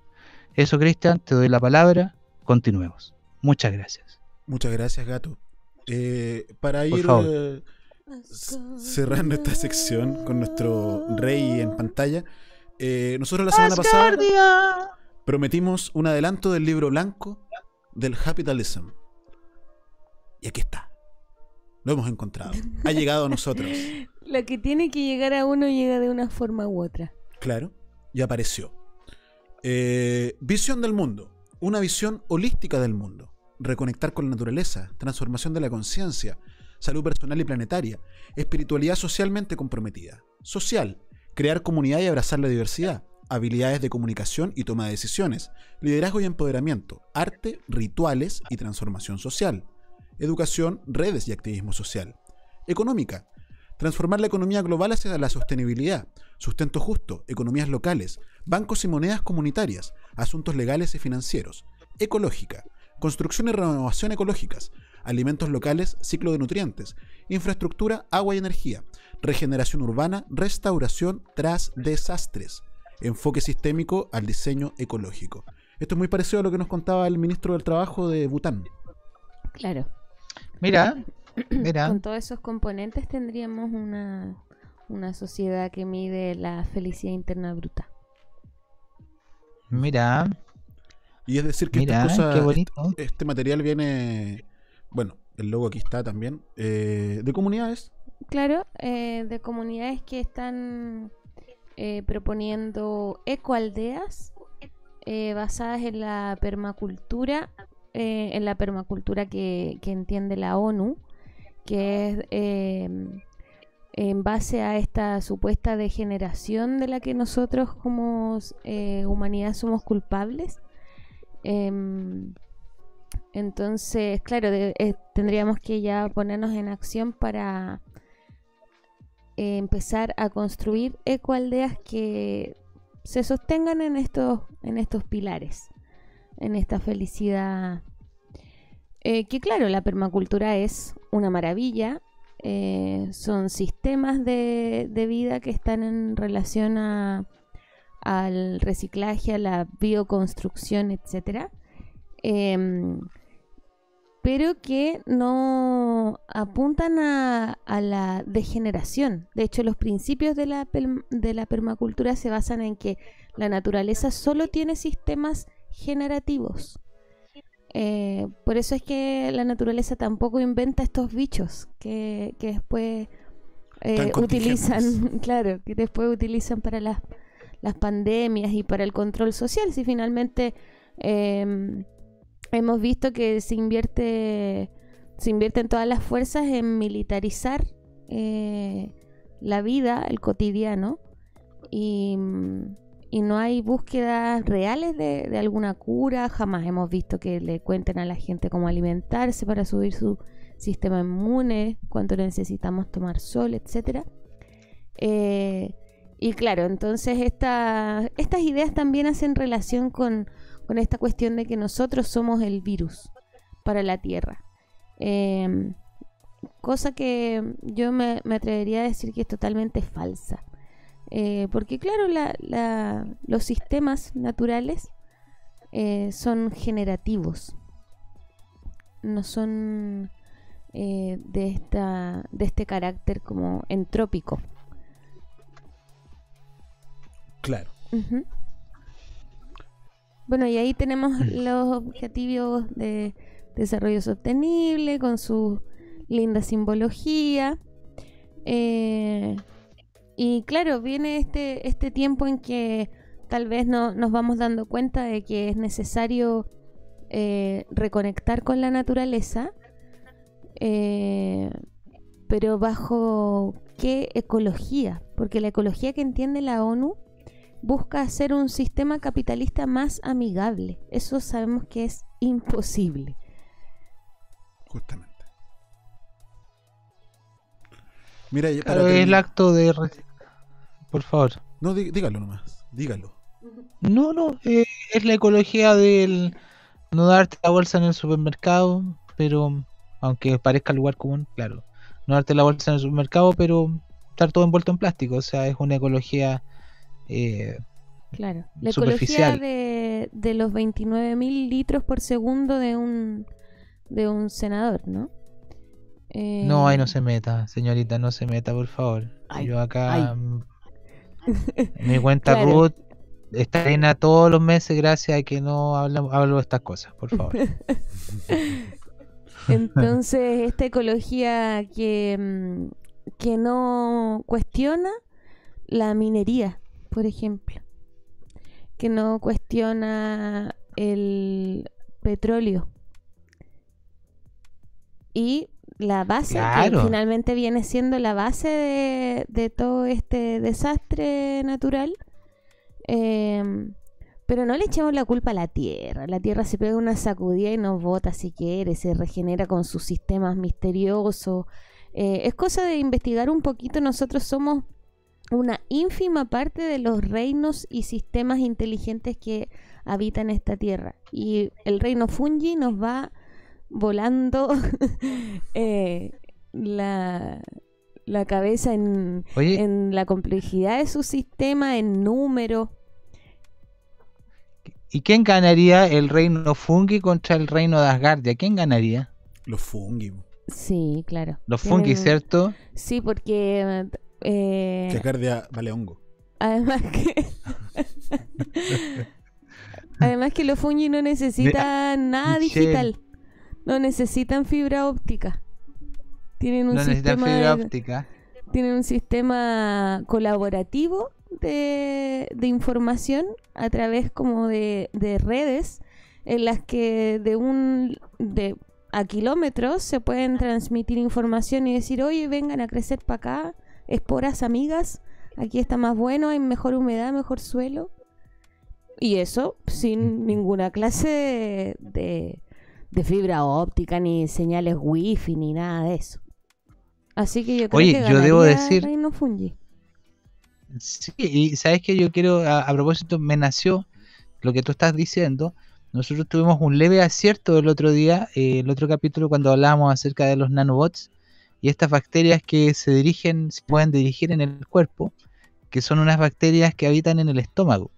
Y resulta que las últimas informaciones de los genios de la salud hablan de que las personas que desarrollan el bicho más fuerte son aquellas que tienen un microbioma en la guatita eh, mucho más eh, deprimido que gente que consume otras cosas y tiene un microbioma más rico.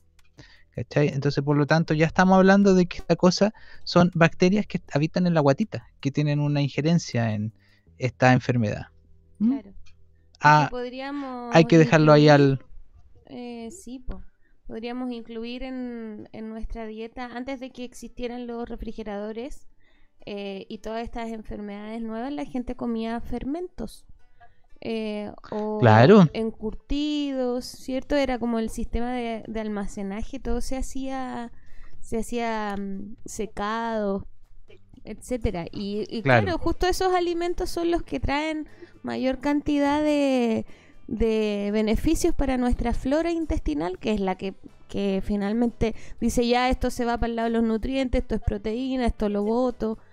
¿Cómo em, entonces vamos a estar, a propósito de lo que hablabas antes, gato, gastando millones y millones, eh, una cantidad estratosférica literalmente de plata en mandar cuestiones para el cielo, si en realidad con suerte hay una inversión eh, en todo sentido, en la educación, en, a nivel social, en instruirnos sobre estas cosas. Entonces esta gente no quiere que, que nosotros nos alimentemos bien ni que estemos bien. po. Somos gobernados Claro, por, por claro. unos, eh, unos criminales que están como en contra de todo lo que nos hace bien. Claro, claro. Tal cual. Justamente. Me Justamente. acordaba el otro día, a propósito de, de cuando hablabas de los nanorobots, eh, como en este sistema que nosotros habitamos, así de lo orgánico material, ¿no? Nuestro sistema de cosas estamos, está compuesto, hay muchas bacterias, muchos microorganismos dando vueltas. Y esta, este tamaño que tienen estos robots de los que hablabas el otro día, claro, es como son invisibles a nuestro ojo eh, y, y actúan en ese lugar, en ese lugar que es básicamente nuestra constitución, ¿no? No la de la hoja en blanco que es allá. no te metan en esos temas, la cuenta ruta, acuérdate, yo no puedo hablar de esos temas. De veras, la cuenta rota. Lo olvidaba. Oye, eh, para. Como todo esto siempre es una espiral que va y vuelve. eh, todo esto partió desde ONU New World Order, eh, Alien Global, la organización que que promueve este pro- este proyecto, ¿no? Mira lo primero que nos sale inmediatamente. Felicidad con Mico. Claro. Eh, A los cascos azules violadores que dejaron 2.000 niños en Haití. esos mismos, tal cual. Bueno, hay que, hay que, eso, hay que decir que Ilian Global pertenece, su origen eh, viene en Ilian Adoption Trust, creo que es, que es eh, una empresa de adopciones norteamericana que perdió la tutela de seguir dando adopciones en el 2016 y siguen siguen trabajando. ¿Y por qué habrán perdido la Siguen haciendo sus cosas. Después de un escándalo Mira. de tráfico de personas. De, de... Eso. Sí, eh, ellos están metidos en, Claro. el, en el tráfico de personas, en el tráfico de niños, todos estos niños que nacen después de las violaciones de los cascos azules, eh, también deben ser parte de ese tráfico. Eh, Mira, la- ahí, la sorry, gente ahí por está lo el- general no, no sabe, pero es una de, la, de los mayores males de este mundo, el tráfico de personas. el tráfico de personas y el tráfico de niños. Sí. Así es brígido, brígido, brígido. Es, es el tema, es, es, es- si uno hablara cuál es el tema de ahora en estos momentos, es ese, o sea, cualquier persona normal, cualquier periodista normal, eh, a raíz ejemplo de que Tom Hanks tuvo coronavirus, tú te metes a su Instagram y ves los comentarios de la gente y ya son temas que se están hablando a nivel de, lo, de toda esta gente que es conocida, de Hollywood, de los medios. eh, ya se vio con el tema de, los eh, la Iglesia Católica, o sea, los niños acá están vulnerables y como dice el personaje de Los Simpson, nadie piensa en los niños. Bueno, al parecer ahora nos tenemos que empezar a preocupar de los niños porque parece que el ataque va para allá, Claro. va para allá. Porque esos niños que desaparecen a un lugar se van, no se desintegran, van a un lugar. Y eso no se sabe, y eso a nivel mundial. Sorry, disculpa que me da coraje también, me da coraje esto, porque son niños, son inocentes, y los ocupan para esto. Así es. El año 2009, Oye, en, en los EP ¿Mm? Chile, que es un informe que hace la ONU eh, a nivel mundial de cada país. A ver si logramos verlo. Es un examen periódico de la ONU. El último fue el de 2018 que nos hicieron a nosotros. Eh, y el 2009, a propósito de lo que estaban hablando, me acordé, no tenía este... Sí, igual iba a hacer esa referencia. Este es un video de, de una de esas eh, instancias donde el año 2009 se habla de estos mismos temas que están hablando ustedes. En Chile, lo dice un japonés. En ONU. Japan.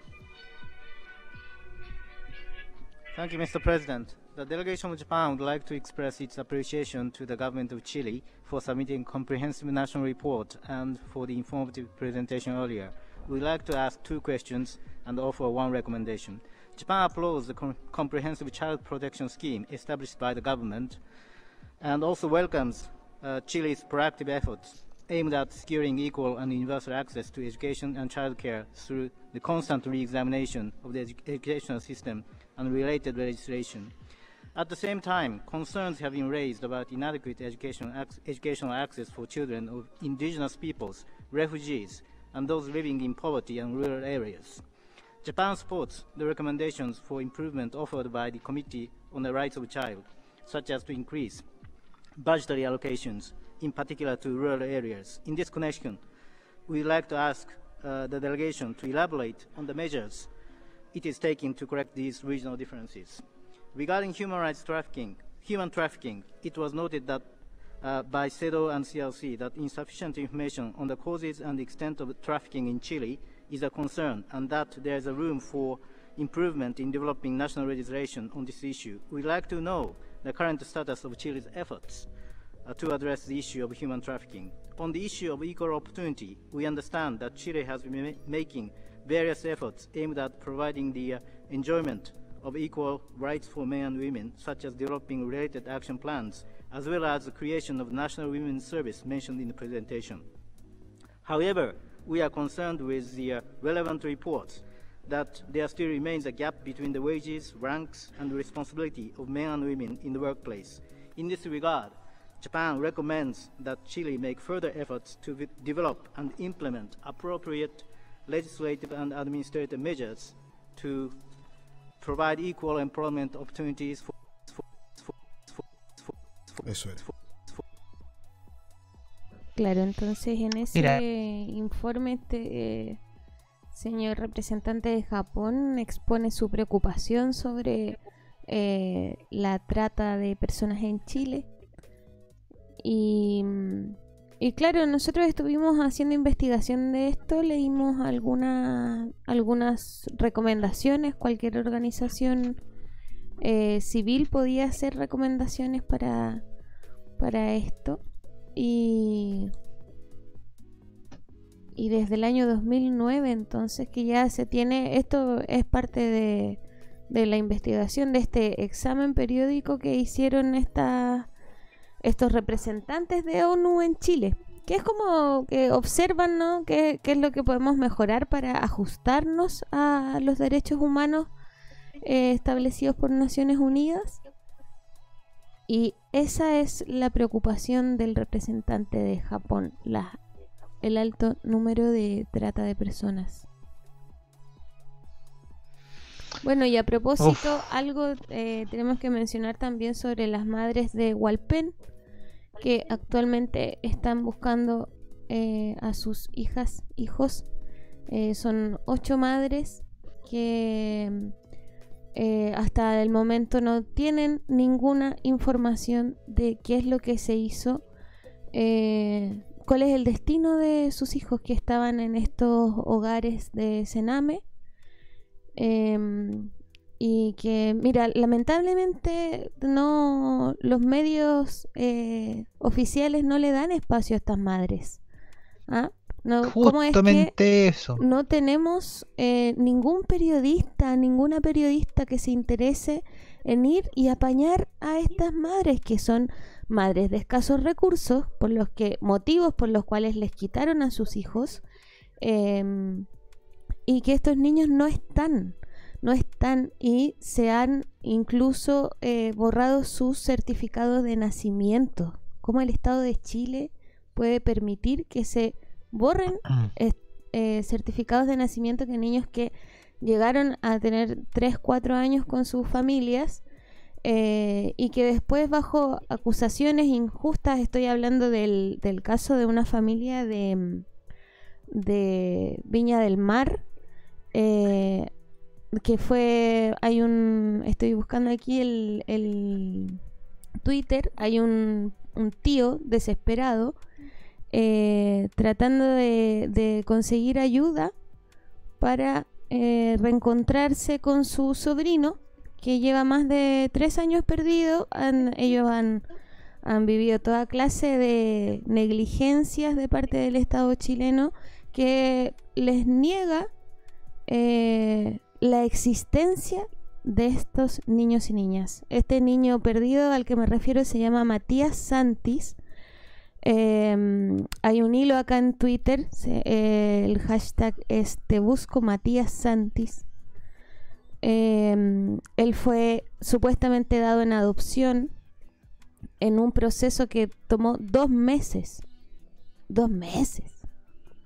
Eh, dado en adopción a quien que no se sabe nada. Esta familia es una Nada familia eh, sumamente humilde que no ha contado con, con... Mira, acá estoy leyendo el último Twitter de Te Busco Matías Santis, Jorge Sharp.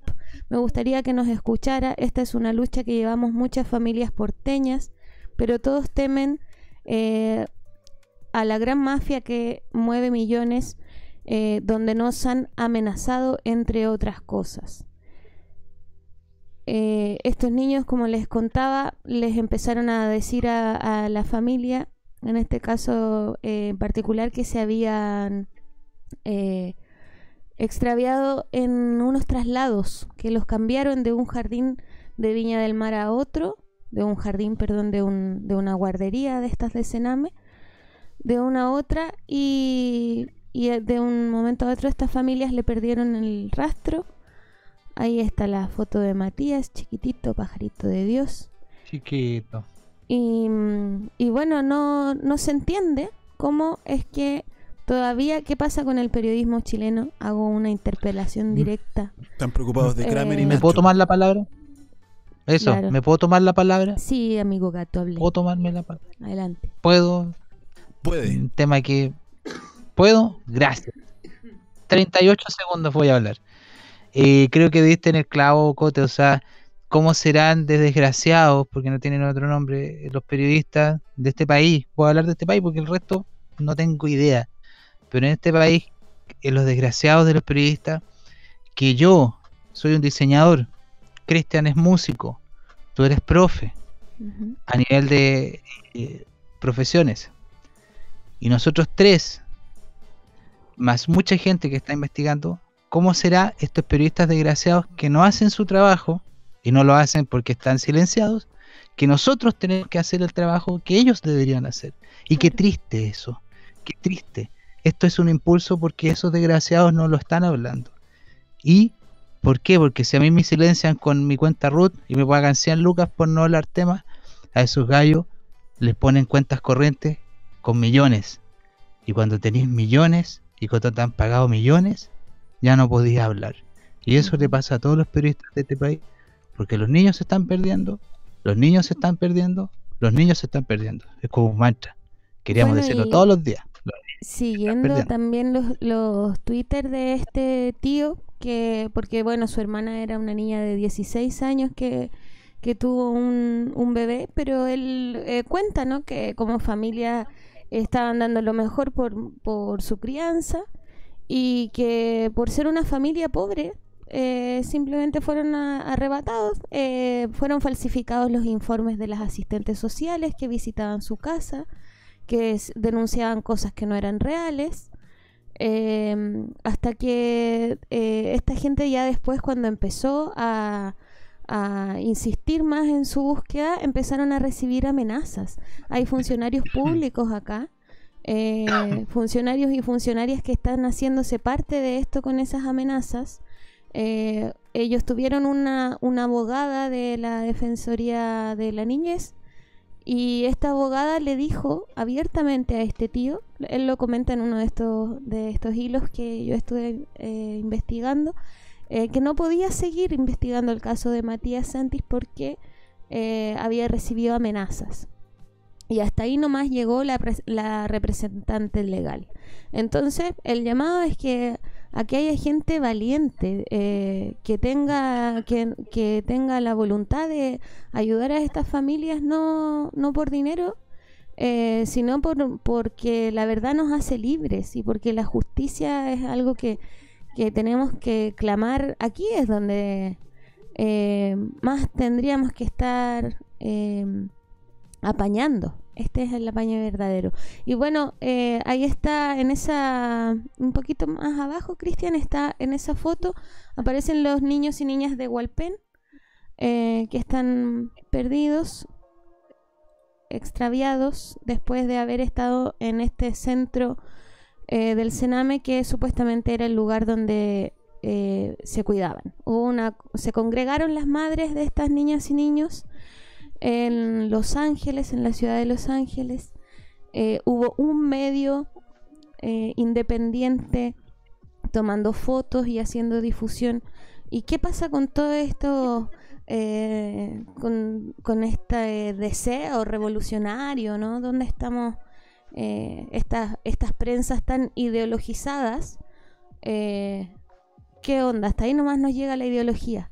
Eh, para apañar a una familia, a estas familias de, de madres pobres que, que han sido alejadas de sus hijos, ni uno. ¿Dónde está Piensa Prensa, Prensa Opal? ¿Dónde, dónde está todos esos que se alumbran tanto con la revolución? Vayan para allá, pues chiquillos, vayan a. Hualpén no a apañar. existe. Son Y bueno, y llamado también a, a que, como lo estamos haciendo nosotros ahora, todas y todos eh, difundan, use su red social, no solo para el meme, eh, sino para hacer visible esto. Quién sabe si, si cada vez somos más y así podemos dar con, con la verdad y con la justicia para estas almitas que andan por ahí perdidas. Muchas gracias. Así sea. Así, Así sea. sea. Eh, otra cosa que no muestra esta prensa oficialista es esto que está pasando en Argentina. ¡Ah! ¡Al borde del terraplanismo, nene! Sí, esto es de ayer.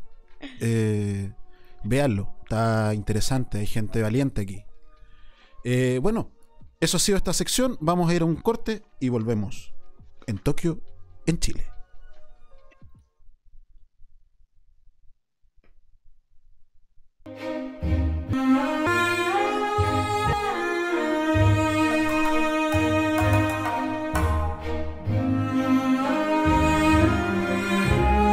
Hashtag Chiri.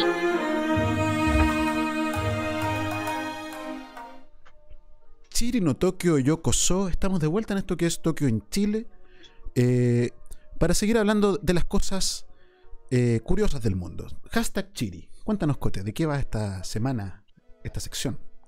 Bueno, esta eh, semana en hashtag Shiri estuvimos haciendo una profunda investigación eh, para saber en qué eh, estaba este ameno hashtag que nos vincula, ¿no? Eh, con Japón. Japón. ¿Qué tenemos primero? Eh, vamos con nuestros amigos que son... Ellos tienen el privilegio en esta ocasión de ir a comer al mercado Tirso de Molina. Eh, la idea es, eh, por un lado, probar platos típicos y después ir eh, conociendo cómo se prepara la comida japonesa en Chile. Chanchitos JP son eh, estos chiquillos que se dedican a difundir la cultura culinaria y hacer este, este tipo de, de comparaciones. A mí me encantaba ese mercado Tirso, la verdad. Te encantaba. No sé, o sea, me gustaba ir como a darme una vuelta, no sé si, si a comer en sus cocinerías. Eh, aunque me, me gustaba mucho como el ambiente que, que se manejaba ahí. Comida chilena, comida japonesa. Y ahí el amigo acelera, acelera y me- lo sienta y zámpate esta sopa. Eh, al amigo le parece que a la sopa le falta calor. Eh, le falta, le falta que esté más calentita. Y bueno, ahí le mandan su sopita. de- después el otro le pone una sopita de marisco, papas fritas. Bien comido los cabros. Y bien ¿Y comido los japonés? cabros. Eh, no, él es un amigo chileno que es un difusor de la cultura japonesa también en Chile. Igual que nosotros. Igual que nosotros, claro que sí. Él tiene la suerte de ir a comer a Tirso con sus amigos japoneses. Mira. ¿Qué más hay? Y así. También tenemos ¿Qué es esto? aquí en hashtag Chile el movimiento social octubre y la represión en Chile. Comentan, ¿cierto? Cómo, cómo ven la cosa aquí. Eh, Ah, que, que loco, escucharlo con voces japonesas es como una película. claro, y eh, sí, le ponen así como un, un toque como divertido igual. Uh, al- en el audio, mira, escuchen. た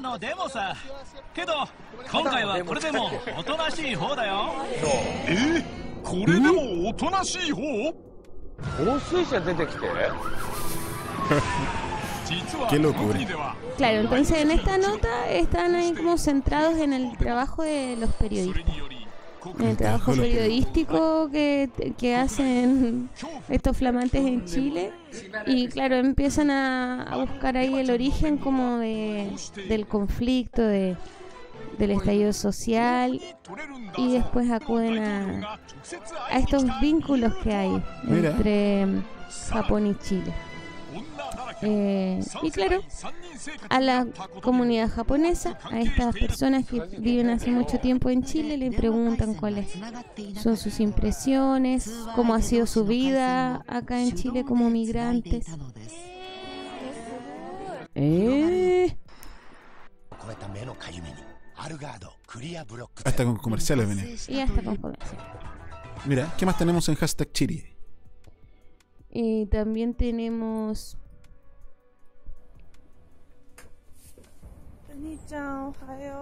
Estos amigos que salen a probar una moto. ¿Y estos son los mismos amigos de la otra vez que también salían en moto? Sí, po. En Villarrica. Claro. Eh, ella es una viajera que está haciendo ahí su reporte desde Villarrica, cómo está, cómo lo está pasándolo. ¿Y cómo lo está pasando? Eh, parece que bastante bien, tiene una vida bastante tranquila.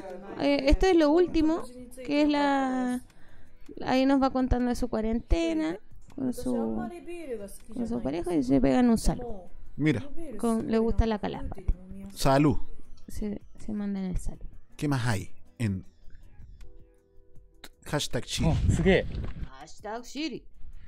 Andesuno Estos están de viaje en la luna, así se llama el video. On the Moon. El Valle de la Luna. Hola. Hola. Claro, estos amigos van al Valle de la Luna en San Pedro de Atacama. Fueron. Sí, eso. Fueron para allá, para Salar de Uyuni y todos esos paisajes. Mira. La luna... Qué rico, debe ser calor ahí. Debe hacer calor ahí. Calor. A propósito de este invierno, este frío, invierno. ¿Y qué más tenemos? Y por último...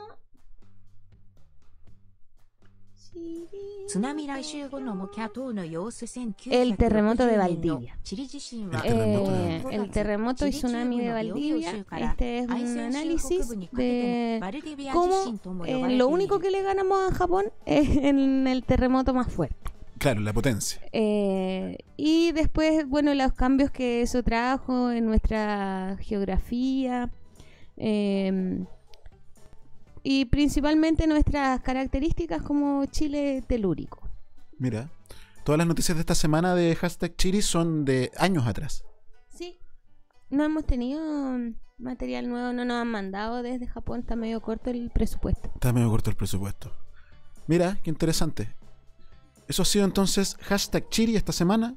Vamos a la pausa y volvemos.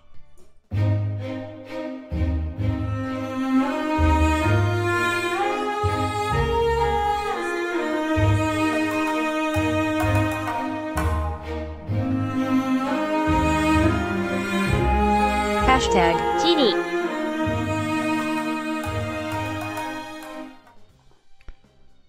Estamos de vuelta en Tokio, en Chile. Es el momento de eh, hacer la mención de nuestro auspiciador. El Emporio Lila. Emporio vegano en lo más hermoso del ex verano chileno. Libertad 709, Las Cruces. Las más ricas eh, completos, chocolatitos, empanaditas. Y esta semana la especialidad de la casa, donuts veganas. Eh, lo más rico lo puedes encontrar en el Emporio Lila. Arroba el Emporio Lila en Instagram. Muchas gracias, Emporio Lila. Arigato. Muchas gracias. Emilio Orira. Mira, qué cosas interesantes hemos hablado hoy. Hoy que hablamos de Kogarachi, ese viento frío que anuncia la llegada del invierno. ¿Cómo lo ven ustedes? Esto que. Este panorama que hemos visto hoy día es, es- es frío, es como un poco, un poco desolador. Sí, igual viene el, el 21 de junio, el cambio de equinoccio. Claro. Em, sí, yo como le eh, comentaba al principio me acordé ese- del escalofrío. Em, ciertamente que, son temas escalofriantes. Em, aunque yo igual me voy a tomar de las palabras de, Gato al principio. El hecho de que comentemos y, difundamos y divulguemos estas cosas que, eh, en sustancia son medio horrorosas es principalmente para que nos tomemos el trabajo de iluminarlas. Em, entonces, eso, eh, a seguir, a apañar a las madres de Hualpén, a seguir hinchando, eh, divulgando todo esto que es necesario que, sepamos, que tomemos conciencia y que accionemos también en, relación al mundo en el que queremos vivir. Así es. Decir igual que, tomando un poco tus palabras, que viene el invierno y comentar que en este lugar del mundo es el comienzo de un nuevo ciclo que nos viene y nos va a venir hermoso a pesar de estas dificultades. Así es, así es. Así es. Eh, Miren, para ir como cerrando el capítulo de hoy, eh, Serafín Capital. ¿Qué es esto, Miguel? Nos quedó ahí. Uh, qué buen. qué en el tintero, mira, a ver, baja. Esta es la empresa, es la empresa donde que está vinculado nuestro amigo el rey, el rey de Asgardia. De hecho, ellos proponen, proponen, ah, se me había olvidado, ahí está, ahí está, propone, este es nuestro sistema de comunicaciones. A satélites a 100 kilómetros de altura, globos a 1000 metros y drones a 100 metros. Y así vamos a estar, pero conectaditos todos. Mira todos qué- juntos. Qué hermoso. Y mira que. Pero que que- nos. Pero, ¿Eh? Por Qué, curiosa esta eh, representación iconográfica de el lugar donde habitamos, ¿no? Eh, Mira, es una re- representación, justamente. Mira, Tú aquí en dicho. el Día Internacional de la Felicidad, en su sitio oficial, happinessday.org, eh, salen todos los puntos para Claro. ser feliz. La gente aquí sale muy feliz. Imagínate, la felicidad, la felicidad. Sea amable, comparte y diga gracias. eh, manténgase activo. Y mira, y aquí en ese manténgase activo dice, manténgase activo y sea consciente. El paso 6 es mantenerse activo y estar atento. Haga ejercicios todos los días. Medite. practique mindfulness y yoga. Mantenerse activo y atento es una excelente manera de pasar tiempo en casa mientras reduce la ansiedad y el estrés y estimula su sistema inmunológico, lo que a su vez reducirá la propagación del virus y ayudará a flatten the cure. Qué curioso este hashtag que ha aparecido en esta contingencia. Yo se me viene, Mira. veo este hashtag, veo esto, me acuerdo de Asgardia y nosotros hemos pasado por alto, harto tiempo esto mismo. El- hemos hablado tanto de esta institución y no hemos hecho Que nos reparo en su... Que nos financia. y no hemos hecho reparo en su logo. Curioso logo. Laureado, con 33 Oye, espacios. ¿y por qué? ¿Qué onda los laureles? Así, yo sé que esto compete a la investigación de cada quien, pero tírense una papita. Eh, una papita, eh, si tú miras el Vaticano desde arriba, Ajá. vas a ver que hay como una forma de serpiente y hay como dos manitos que lo están así como conteniendo. Ajá. Eso significa los laureles, es contención de este mundo, dominio y control. Ajá. Esa es una de las papitas. Claro, porque tenemos que recordarle a nuestros amigos que nos están escuchando que ninguno de los símbolos que esta gente usa son casualidad. Eh, a diferencia de, de nosotros, ellos conocen mucho de simbología. Así es. Claro. Claro, mira, qué interesante. Se parece y se habla de que eso se parece a un mapa que existe que se llama el mapa de Gleason. Eh, justamente, mira qué lindo. Este aquí. Este cabro preparado con todo. Con me gusta, todo. me gusta. Este mapa de Gleason y nos lleva aquí Mira. a ciertas imágenes que también son representaciones gráficas, se sabe. Eh, pero no son de cuidado porque esto Cuidado. ya se revelará.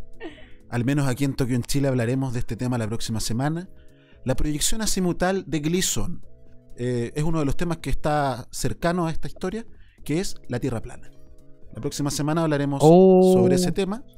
Eh, ¿Me estás diciendo que eres terraplanista? No, compadre, yo próxima semana yo no, yo no participo. No, yo no, yo no creo en gente que sea que Ismos, crea estas cuestiones que son No no, creo en los istas. está comprobado, está comprobado, no.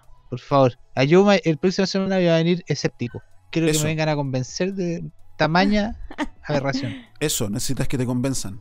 Necesitamos que nos convenzan de, Sí, cada una de las cosas. Por favor, convénceme. Así que la próxima Convénceme. semana nos convenceremos todos en conjunto. como- Yo la próxima semana voy a estimular el beneficio de la duda. A diferencia de Gato que va a venir escéptico, yo le voy a decir a todo el mundo que dude. Eso. Duden de todo. Y yo vendré en mi categoría de eh, escéptico dudoso. Oye, saludar al chat. Científico dudoso pagado por la ONU. Eso, científico dudoso pagado por la ONU. Eh, saludos, personaje. Da, sin tiempo, dice: Confusión es la ley. Igor Serativo, el compadre, lo que hace el vodka, dice. Asgardia. Eh, Capitalism, ecología profunda, capitalismo verde. Qué simpático, Serafín. Eh, Claudio Birma, ya te invitaremos pronto a, por estos lados, cuando internet llegue a la conexión. Eso, gente, muchas gracias por escucharnos. Muchas gracias, Cote. Arigato. Arigato gato. Eso, eso. Eso Un mismo. abrazo gigante. Siri no Tokio, mismo. podcast. Nos vemos la próxima semana para hablar de la Tierra plana. Quedan dos semanas para que cambie el Oh. ciclo. Ajá. Así que, La tierra plana. Oh. ¿qué será? No, compadre, ya seguir con esa cuestión. Yo no, insisto, me da rabia, me da rabia. Yo no, ¿Cómo? no puedo conversar con gente así.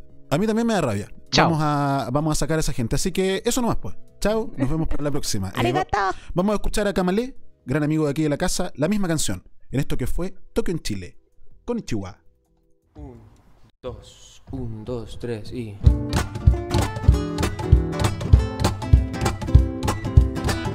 Para pa pa pa pa. Para pa pa pa pa. Pa pa pa pa pa pa. Eso. Se unieron algunos astros para poder tenernos aquí. ¿Cómo te explico yo todo lo que sentí si no nace todo el canto dentro de mí? Más te puedo decir que aún yo pienso en ti y sí que me hace feliz que sea así. Todo lo que fuimos algún día, puedo resumirlo en un sentir. Y de paso a contarte, vida mía, nunca serás mía, ni yo de ti. Pero en la ilusión fuimos la misma canción y es lo que nos trae nuevamente al mismo jardín. Pero en la ilusión fuimos la misma canción y es lo que nos trae nuevamente al mismo jardín.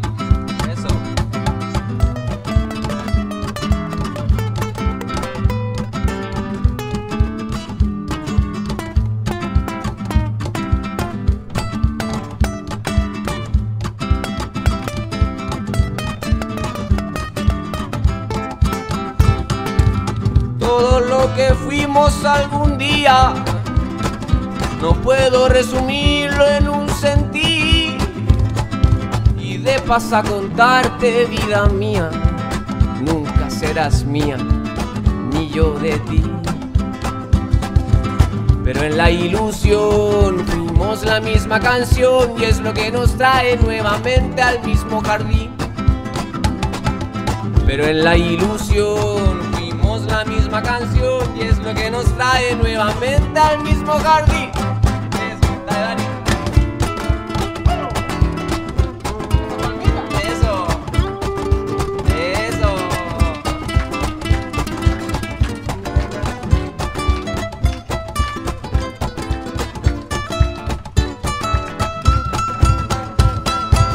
Todo lo que fuimos algún día no puedo un sentir eso. Y de paso a contarte, vida mía, nunca serás mía, ni yo de ti. Pero en la ilusión fuimos la misma canción y es lo que nos trae nuevamente al mismo jardín. Pero en la ilusión fuimos la misma canción y es lo que nos trae nuevamente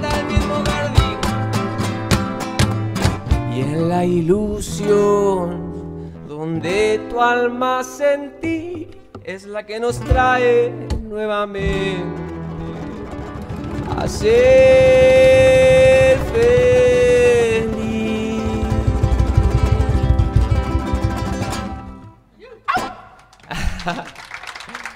Muchas gracias. Arigato y gritando con mucha fuerza, Nihon Gambara, Chiri Gambara.